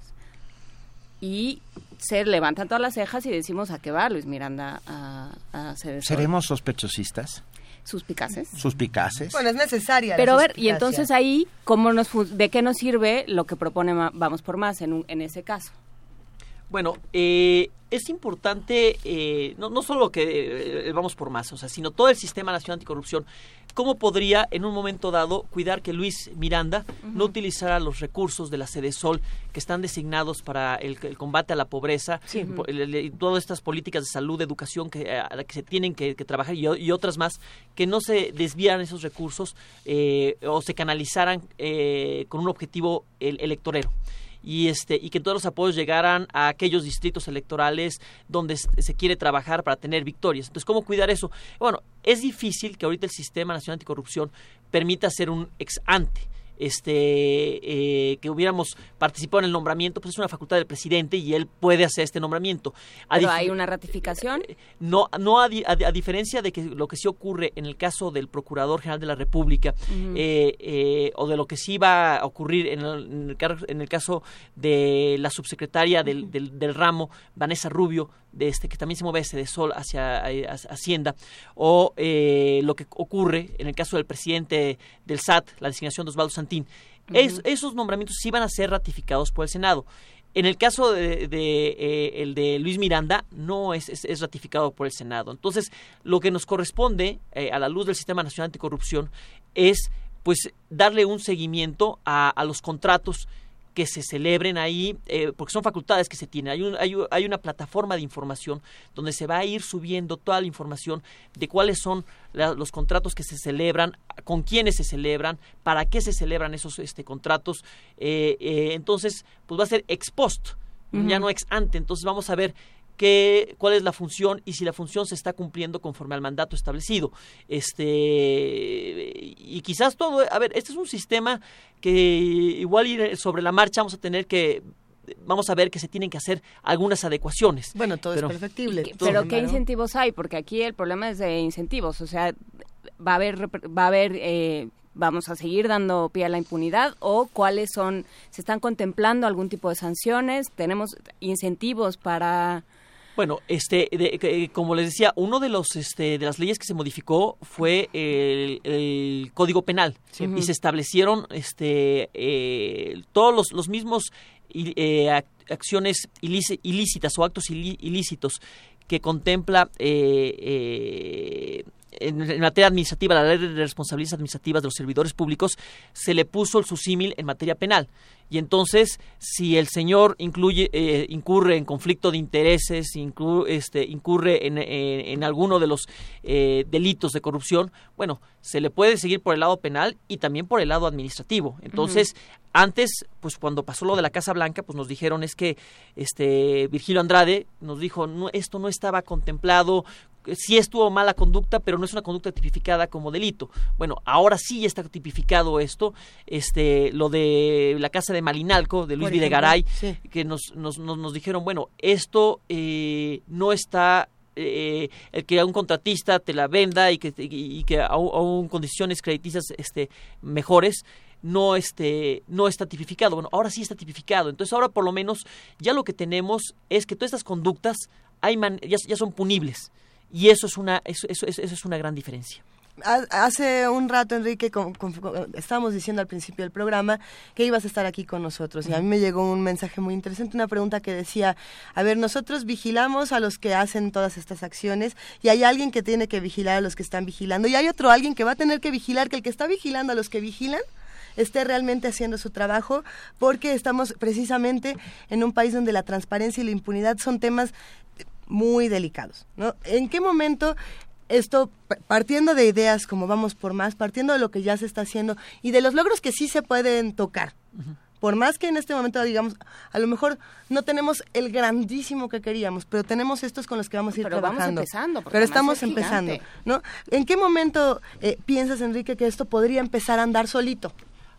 si es que se pudiera. A ver, si, es, si es un, un proceso de largo de, eh, de largo plazo, de mucha paciencia. Yo creo que eh, pasarán este, algunos lustros, 5 o 10 años, para que empecemos a ver esto consolidándose, para que empecemos a desterrar lo que este, el presidente llamó la cultura de la corrupción, algo que tendremos que ver si es algo cultural o es algo institucional. Nosotros partimos de la que es algo institucional y entonces este, y las instituciones este, eh, generan los incentivos quizás para estos temas culturales, pero pero sí pasarán como 5 o 10 años para que empecemos a ver eh, eh, cambios y en cuanto a la pregunta del vigilante, del vigilante, del vigilante, eh, bueno, eh, uno, y nosotros siempre lo dijimos cuando participamos eh, los organismos de la sociedad civil, que nosotros llevábamos la representación de 634 mil firmas para una ley en específico que fue la ley de responsabilidades administrativas de los servicios públicos, que nosotros nos, nos arrogábamos la representación de toda la sociedad, ni mucho menos, y, y eso sigue vigente. O sea, ahora, los que se nombren pues se, está buscando que sean perfiles académicos, universitarios y que tengan estos filtros de un comité de selección que hará eh, designado por el Senado y estas cinco eh, estas nueve personas que están por tres años designarán a los cinco del comité de participación y el, miembro y uno del comité de participación será el que el que llevará esto. Estos filtros deben evitar las cuotas partidistas y la transparencia que haya, pues debe ser que la sociedad civil sea quien esté eh, vigilante y que evite que este, se incurra en, en, capturas, porque lo preocupante aquí sería que eventualmente con, con sueldos o con, o con puestos se capturara a, a, los integrantes del comité coordinador, eh, del comité de participación ciudadana que forma parte del comité coordinador. ¿Y cómo la sociedad civil puede identificar esto? ¿Qué herramientas nos han dado a nosotros para poder identificar este tipo de cosas? Bueno, este, ahorita hay una, este, está uno de los integrantes, a ver, es importante ver quiénes van a estar integrando el, comité coordinador. Y ahí uno de los integrantes es, este, eh, el INAI, Instituto Nacional de Acceso a la Información. Entonces, y, hay plataformas de, información para eh, donde se van a estar eh, poniendo las denuncias, los perfiles de los servidores públicos. Entonces, eh, va a haber toda la información disponible, la máxima de información disponible para que la gente pueda estarle dando seguimiento a esto. Ahora, entiendo tu, tu, preocupación, no, es gente especializada ni que el tiempo esté dedicado todo el tiempo a esto, entonces, ¿quién lo va a estar este, viendo? Bueno, el comité de, este, eh, precisamente el comité de participación ciudadana, estos cinco este, miembros, son los que deben estar vigilantes y este y, y, además se van a hacer eh, eh, van a estar guiando recomendaciones entonces, bueno, aquí también se espera que un tema reputacional, si quien esté ahí tenga un prestigio que cuidar, este, la vida sigue después de tus cinco años, entonces no querrás ser tachado como, como el sepulturero de un, del Sistema Nacional Anticorrupción porque te capturaron los, los poderes fácticos o el gobierno y, este, y, no actuaste conforme, no, conforme al mandato que tenías. Sería, sería vergonzoso, ¿no? O sea, si, si ahorita nos está escuchando un académico que, ¿no? que quiere incidir de alguna manera más allá de su cubículo en en los cambios que necesita este país puede puede acercarse a esta a esta iniciativa y proponerse a ver eh, cómo, tenemos, están planteando? tenemos que ver que existen los canales institucionales, lo que establece la ley y lo que la sociedad civil estamos haciendo en paralelo para ver que todo se cumpla. O sea, conforme a, a lo que establece la ley, pues el comité de participación, como decía, será habrá un comité de selección designado por el, por el Senado y ellos escogerán. El Procurador General de la República también es eh, en un esquema de contrapesos es Senado y Ejecutivo. Eh, lo que es la, la, designación de la Fiscalía Especializada del Combate a Corrupción, pues también participa el Senado y el Ejecutivo. ¿Pero de dónde salen este, los individuos? Ah, los ah, candidatos. Bueno, ese, a, donde quiero llevar mi exposición es qué dice la ley, hasta dónde pudiera llegar un momento dado eh, un funcionario autista que dijera, este, pues no, no quiero que se haga otra, este, que, que, se haga en un momento dado la esto abierto, lo podría hacer, o sea, no tiene por qué no decir, ¿sabes qué? En el Senado no tenemos por qué abrirlo esto, nada nos, nos, nos, nos obliga. Pero yo creo que estamos viviendo un momento donde eh, las encuestas cuentan, la popularidad cuenta, este, la vigilancia que hace la sociedad cuenta y querer saber, a llevar uno de esos procesos sin la participación de la sociedad, sin hacerlo transparente, sin rendir cuentas, eh, es un tanto riesgoso y puede tener costos políticos muy altos. Pero lo que te quiero decir es, si eh, legalmente podrían hacer todos estos nombramientos, sin la participación de la, de la, de la sociedad civil y que estas comparecencias ante el Senado y estas designaciones internas que se presenten para cada uno de los casos, este, no tendría por qué estar este, participando la sociedad civil, pero nosotros estamos haciendo presión y sí queremos ser parte de esto y tiene un costo eh, político el no hacernos partes, entonces no creo que se la vayan a aventar por la libre. Pues ojalá, sí. Confiamos en ello. Aquí, aquí otra vez el tema, como muy bien dicen Luisa, Juana Inés, y, lo que decimos todos y lo que se lee todo el tiempo en las redes sociales es esta falta de confianza en las instituciones. El hecho de que sean los senadores los que propongan a los primeros, a los primeros miembros de este, que, híjole, va, va, va a causar Ah, sin duda una suerte de sospecha. Y sin embargo, lo que yo pienso es que hay que incidir antes de que se tome la decisión. O sea, lanzar las organizaciones de la sociedad civil, lanzar las academias, lanzar las universidades a sus candidatos a ocupar esos primeros puestos, ¿no? Sí, bueno, por, eso es que eh, es, importante tener participaciones como la del día de hoy este, y, en otros medios para dar a conocer esto. Fue por importante lanzar la campaña de las designaciones Vamos por Más para que la gente eh, podamos incidir. Entonces, si, si, bien legalmente no tendríamos por qué estar incidiendo, nosotros queremos que estén los mejores perfiles y estamos haciendo una propuesta de cómo debe ser el, todo el proceso eh, que debe seguir el Senado y estamos haciendo ruido en este en, en, en, los medios y estamos llevando nuestra voz para que sea escuchada y que eh, y que vean entonces quienes tienen que hacer estas designaciones en el Senado y en el Poder Ejecutivo que no hacer un proceso transparente, no escoger a los mejores perfiles eh, eh, y simplemente seguir un proceso conforme a derecho. Yo podía hacerlo, entonces no tenía por qué escucharlos. Puede, puede tener un costo muy muy alto. Entonces, este y además es la sociedad civil que participa en este en, medios impresos, medios escritos y es una de las sociedades que luego va a votar en el 2018. Entonces, eh, no es este en este entramado institucional tan fácil irse por la libre, ¿no? No, y, lo que nos toca hacer es estorbar, ¿no? Lo más posible para que no se, no, no se sigan perpetuando estos modelos. ¿Cuándo son las fechas? Eh, ¿De qué estamos, qué, plazos estamos hablando? A ver, eh, ahorita lo que sigue, conforme al artículo 113 constitucional, es eh, desarrollar o desplegar el, el Sistema Nacional Anticorrupción a nivel estatal. Eso es lo que sigue. Y siguen los nombramientos. Este, los nombramientos no tienen una fecha límite y eh, la implementación a nivel a nivel estatal eh, no recuerdo ahorita si son seis meses o un o este o un año lo que se tiene entonces eso es lo que sigue y luego siguen, este, además, otra serie de leyes. Esto fue el esqueleto, fue la estructura principal, pero falta meterle mano a la ley de adquisiciones, arrendamiento y prestación de servicios, a la ley de obras públicas, a, eh, la legislación electoral, porque bueno, pues sabemos que gran parte de la corrupción... negras, efectivamente, y designaciones. asignaciones, a quién sabe qué precio, a quién sabe qué contratista, este amigo de quién sabe qué, para que después haya un moche y ese, esa lana este, acaba parte para Miguelito y parte para un este partido este político en alguna campaña. Sí, todo eso hay que meterle manos. Nosotros creemos que deben ser más o menos como 20 leyes que todavía le tenemos que meter mano. Entonces, eso es lo que, que falta, designaciones implementación a nivel estatal y municipal y este las las leyes de adquisiciones este obras este y electoral para que esto este, vaya empezando a, funcionar. O sea, todavía hay un buen, hay mucho por hacer. Ay, esto fue el, comienzo. La petición que se hizo cuando fue la ley 3 de 3 era métete aquí y firma. Da clic aquí, tú puedes firmar. ¿no? Y era una parte muy sencilla para todos los que estábamos del otro lado, que podíamos integrarnos, ¿no? que podíamos decir yo quiero firmar, yo quiero ser parte de. Vamos por más, ¿cómo le hacemos? Nos sumamos al hashtag, hasta donde tengo entendido en Twitter uno puede poner hashtag más, vamos por más y con eso empiezas a conocer más contenidos. ¿Qué otras acciones vamos a poder tomar desde nuestras redes sociales, desde lo que podemos hacer inmediato y hacia adelante? Bueno, nada más aquí hacer una, una eh, puntualización. Para las 634 mil firmas y las 300 mil que se quedaban en el chistero, no, no, como fue, fue este, la primera ley que pasó por consulta popular, pues se pedían 120 mil firmas para que se pudiera ingresar al Poder Legislativo esta iniciativa de ley.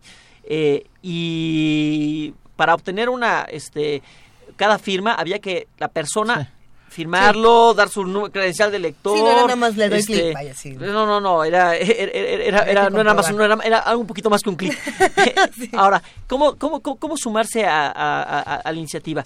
Bueno, ahorita nosotros lo que hemos hecho es, simplemente es eh, lanzar lanzar la, este, la campaña y empezar a hacer presión. Pero me encanta tu pregunta, o sea, yo creo que sí es, o sea, e, eso habla de una sociedad que quiere seguir en esta participación y asegurarse de, que, de que el proceso llegue, lleguen, sean designaciones donde estén los mejores y que sea algo muy abierto, este, muy transparente. Entonces, este, sí, eh, me llevo, me llevo la pregunta y el, y el reto, ¿cómo va, a participar una sociedad que quiere seguir participando y que no se quiere quedar nada más con el, este, con lo que fue la ley 3 de 3? No, no se puede quedar porque si es un si es un sistema o sea, si realmente queremos que el sistema funcione, tenemos que apuntalar todos, ¿no? Y se tiene que apuntalar desde muchos lados, ¿no? Las designaciones, de, por supuesto, pero también los contratos y, y la rendición de cuentas, ¿no? Porque de pronto en Sonora pasan ciertas cosas, padres se, se ampara contra todo, hasta hasta contra que se mencione su nombre en la prensa. hasta contra la chinconguña ya se amparó, sí está tremenda. Y entonces no hay manera de, de, llegar a él. No, pero sí se amparó contra, no se amparó contra la chinconguña, Benito. yo, me encantaría ampararme contra la chinconguña. No, pero sí contra que se, que se mencione su nombre en medios porque, porque es difamación y así. Esta, a ver, Roberto Rey Trejo que nos escribe y tiene un tema que me parece importante. Se sigue con medidas a posteriori, pues sí, porque hemos ido construyendo entre todos esta, esta suerte de torre de Babel en la que no acabamos de... hidra. Pero bueno, ¿qué se hace para prevenir, evitar, minimizar?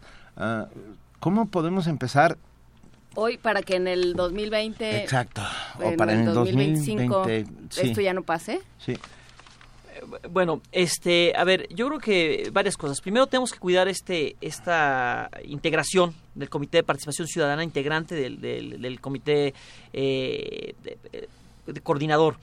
Y este, y, aquí sí nosotros estamos eh, buscando hacer eh, una, una saltar, lanzar una convocatoria para que se inscriban los mejores perfiles. Entonces nosotros sí llegar y, hacer propuestas este, al Senado sobre esos perfiles después de una convocatoria muy, muy, muy amplia.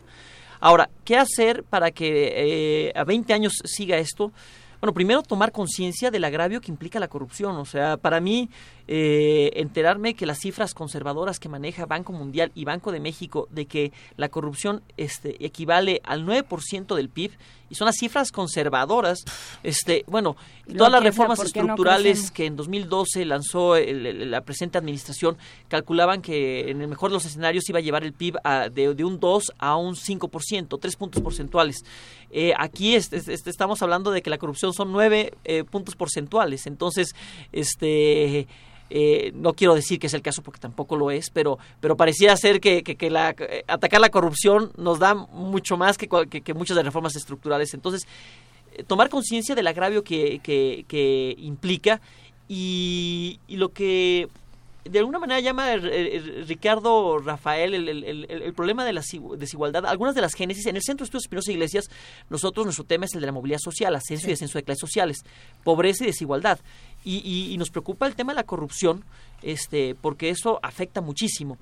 Eh, y como dice Ricardo Rafael, o sea, muchas veces eh, la productividad del país le pega eh, el, el, PIB, este 9%, esta corrupción que se vive eh, no solo en las escuelas donde este, los títulos se obtienen de una manera este, fácil, sino también los contratos, también las adquisiciones. Entonces no somos un país productivo, innovador, sino somos de amiguismo, compadrazgo. Entonces si somos una sociedad que va tomando conciencia de este 9% que cuesta, de este daño que hace que mi título universitario que avala algunos conocimientos, pues no lo puedo hacer valer porque ya me estoy topando con pared con algún, el, compadre, el amigo, el que ya le dio la, este, la posición, no, no hay una meritocracia, no hay un servicio civil de carrera eh, para hacer... Eh, en, la licitación o en la, o la mejor postura en la subasta, no me escogieron porque este pues resulta que había ya un amigo. Entonces, si vamos tomando esa conciencia, pues eh, no vamos a dejar el tema tan fácilmente. O sea, yo creo que eh, lo que pasaba mucho tiempo antes es que nos acostumbramos a un modus vivendi, donde todo el mundo creíamos que podíamos este,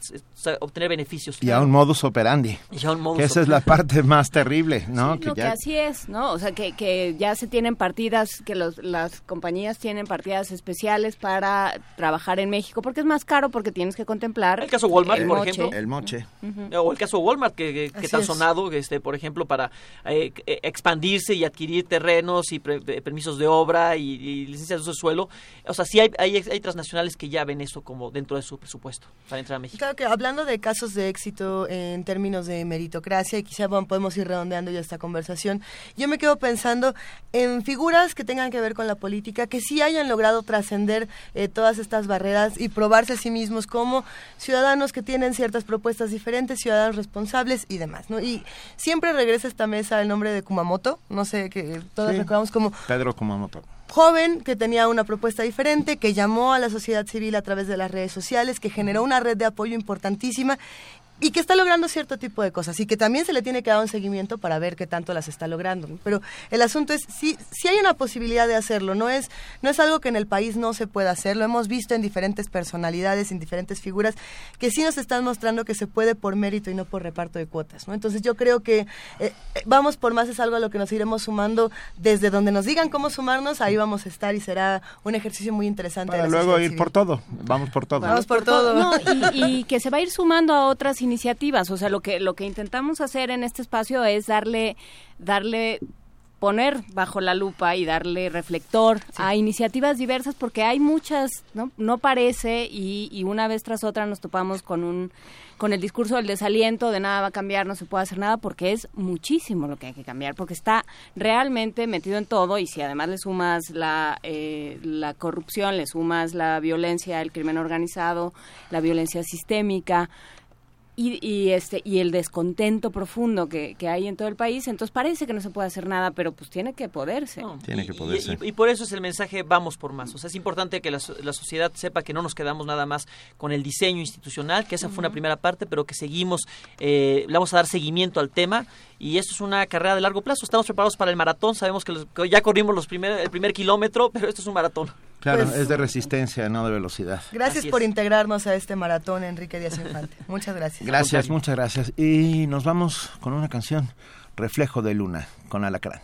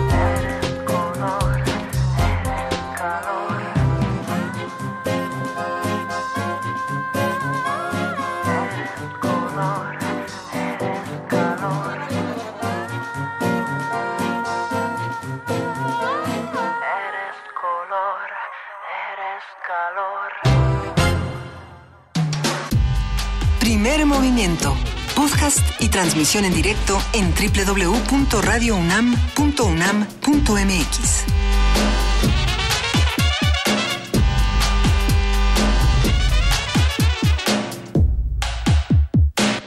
Son las 9 de la mañana con 48 minutos y nosotros desde la semana pasada queríamos hacerles una invitación fundamental porque nos gusta mucho el cine. Sabemos que los que nos escuchan, queridísimos radioescuchas, nos piden cine constantemente, se alimentan de cine, lo viven con toda la pasión y bueno, hay que buscar alternativas cinematográficas que nos ofrezcan otra cosa además de la que siempre tenemos enfrente, que es la hollywoodense y que no, no está mal, nadie la critica, también nos gusta, pero pues qué mejor que asistir a lo que está haciendo en este momento el Tour de Cine Francés en su vigésimo aniversario. Y para discutir todas las actividades y para acercarnos a otro tipo de cine, hablaremos esta mañana con Aureli Dupri. Muy buenos días, Aureli, ¿cómo estás? ¿Qué tal? Muy buenos días, muy contenta de que estemos ya juntos para platicar de lo que decías, es una muy buena alternativa al cine al cine que tenemos de costumbre en las pantallas. No, no vamos a quitarle todo lo bonito que podría tener este tipo de cine, pero a ver, ¿qué está pasando en este momento con el cine francés que está replanteando por completo los modelos narrativos de, de cinematografía? Así es, la verdad es que es un cine, es, eh, bueno, ya sabes que en Francia nos gusta decir que nosotros fuimos los inventores del cine, por ahí tenemos esta pelea con Edison, pero vaya, es un, es un cine que desde que se ha creado está en constante renuevo, eh, es un cine que renace cada año, eh, salen muchos directores nuevos todo el tiempo, es una industria cinematográfica que logra hacer tanto un cine de festivales, que es un cine un poco más complicado, un poco más exigente, pero que también puede hacer buenas comedias, un cine popular, que puede ir al encuentro de su público y sobre todo que fomenta la creación. Te digo que cada año salen nuevos directores, nuevas óperas primas, nuevos actores. Es un cine realmente muy dinámico que por un lado logra eh, ser un aliado de los creadores y por otro lado también encontrar el público y ser algo como un modelo rentable, ¿no? Lo que no sucede en todos los países. Eh, ahí, Aureli, precisamente a lo que quería llegar contigo. Por- está toda esta parte de la industria cinematográfica francesa que es importantísima, pero a mí lo que me llama mucho la atención, por ejemplo, cuando uno asiste al Tour de Cine francés, son las discusiones que pueden encontrar los espectadores, que pueden encontrar los públicos que están hambrientos de propuestas diferentes. Eh, ¿Qué respuestas han tenido en, en tantos años de Tour de Cine francés? ¿Cuáles son las mejores discusiones que han encontrado? ¿Qué es lo que dice la gente que asiste? Mira, yo creo que eh, obviamente el público que asiste en México, y hay que saber que de hecho eh, México es el primer público para eventos de este tipo, porque esas semanas de cine francés o esos tours de cine francés se hacen y se replican en muchos países, pero realmente en donde más asistentes hay es en México, ¿no? Lo que obviamente eso pues, nos brinda mucha felicidad y nos hace pensar que que, que, vamos bien y que este público existe y que, y que necesita y se merece que el cine francés siga llegando año con año. Em, las reflexiones que nacen en las salas siempre son bien bonitas porque el cine francés se dedica mucho a observar su propia sociedad y entonces cuando tú ves cine francés, aún si lo ves en México, te das cuenta como de la de la hermandad, o sea, no sé si somos hermanos hermanos o mínimo somos primos, algo tenemos que ver entre México y Francia que hace que cuando ves las películas francesas sí hace mucho eco también en tu propia sociedad. O sea, por ejemplo, en esta edición número 20 este año todo es como una reflexión sobre el vivir juntos, ¿no? Sea Sí. historias de hermanos, sea historia de madre, hijo, eh, sea historia de, de, de un, una mujer eh, de 60 años frente a la vida, un padre luchando por su hija, comedias románticas como Un hombre a la altura, eh, comedias donde comparten eh, pantalla y comparten en nuestra historia un departamento, un señor de 80 años, una estudiante de 17, en La estudiante y el señor Henry, Sí. o eh, películas como Señor Chocolate, Señor que es Chocolate. como de las Sí, es como una de las más llamativas, yo creo, de este año, eh, por su actor, obviamente, ¿no? Que es Omar Sy, que muchos conocen en México por amigos, que dejó como a todos un, un muy buen sabor de boca este, este actor. Y, y por la historia también que nos narra eh, Señor Chocolate, que es una, una biopic, una película biográfica, sobre el primer clown negro en Francia y su lucha para integrarse en la sociedad francesa. Entonces te digo, realmente todo todo habrá discusión. Sí, que justamente es uno de los grandes temas del cine francés desde hace ya varios años, ¿no? La interculturalidad, la integración, la convivencia, que bueno, no solo es tema de, del cine, sino es tema de la, de la conversación cotidiana y ahora mucho más de la sociedad francesa, de la mexicana y de muchas otras eh, sociedades. Así es, eh, la, la migración en este caso, pero como decías tú, el vivir juntos y el integrarse a la sociedad. Eso puede ocurrir también, como te comentaba, de la estudiante y el señor Henry. Finalmente, la soledad, por un lado, de un señor de la tercera edad viviendo eh, en un departamento grande en París y la como nueva precariedad de los estudiantes de provincia que llegan a esta ciudad donde ya se ha vuelto muy difícil rentar un departamento. Por ejemplo, eso es como otro tema que realmente está ocurriendo en la sociedad francesa y es un uno de los temas de que preocupan al pueblo francés, ¿no? Claro.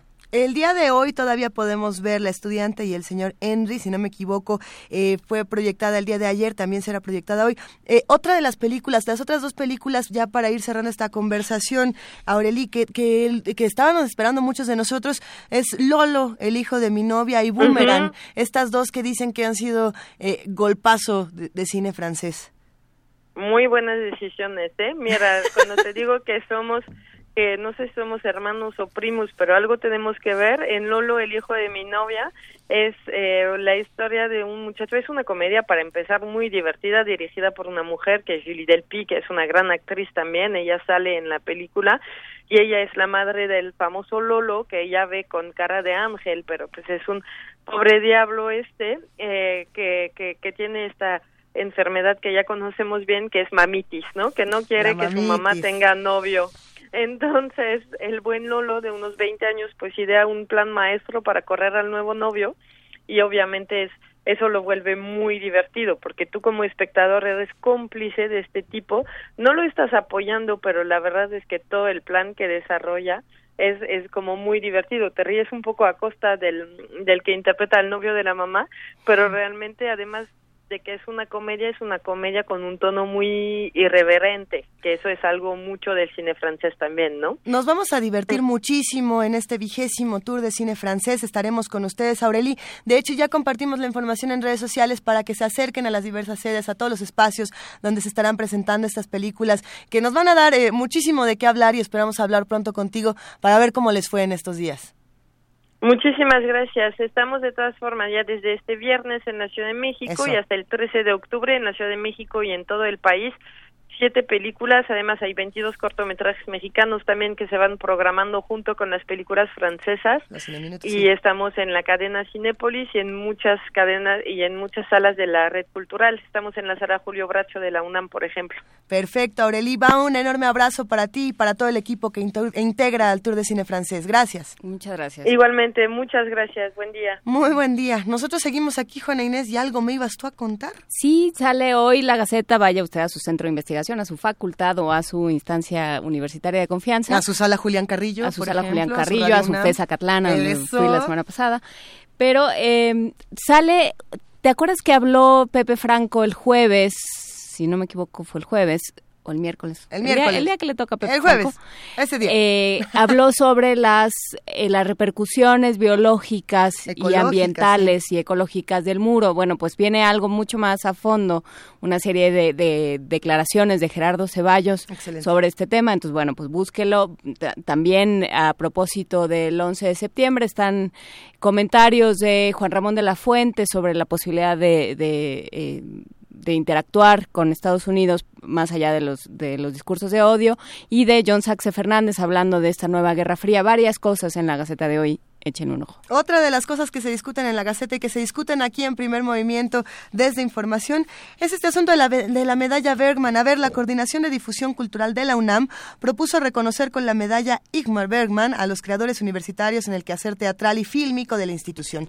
Y nuestra reportera Dulce García tiene el informe antes de que nos vayamos.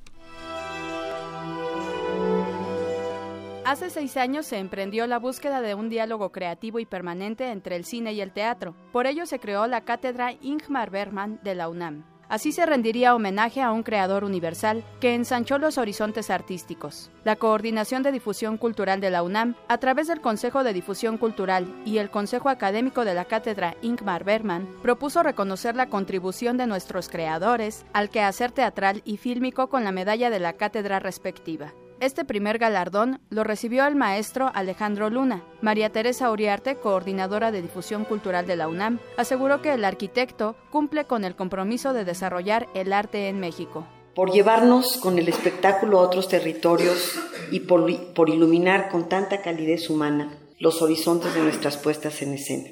La UNAM le rinde honor a su trayectoria y le entrega esta medalla. Esperamos que este reconocimiento sea un estímulo para que se continúe explorando los caminos de la creatividad y se mantenga alimentando el espíritu y el corazón de las nuevas generaciones de profesionales y amantes del cine y del teatro, porque un país como el nuestro no merece que la función no siga adelante. Por su parte, el dramaturgo Alejandro Luna, quien ha diseñado la escenografía e iluminación en aproximadamente 300 óperas y obras de teatro en más de 200 teatros de América, Asia y Europa, expresó así su agradecimiento. Yo lo único que voy a decir es muchas gracias. Estoy muy emocionado y encantado de haber recibido este reconocimiento que no creía haber merecido, la verdad Quisiera decir eh, simplemente que la cátedra Berman es la gran cosa.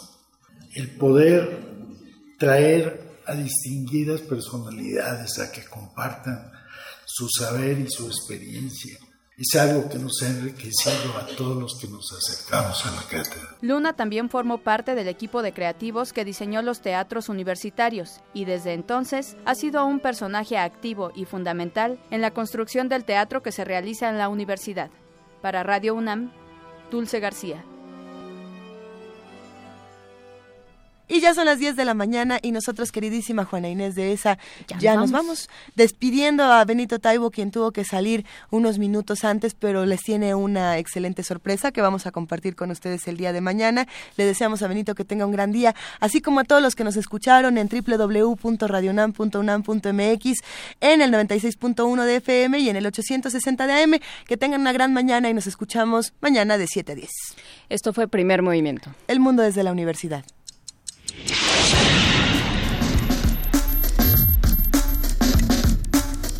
Radio UNAM presentó Primer Movimiento. El mundo desde la universidad.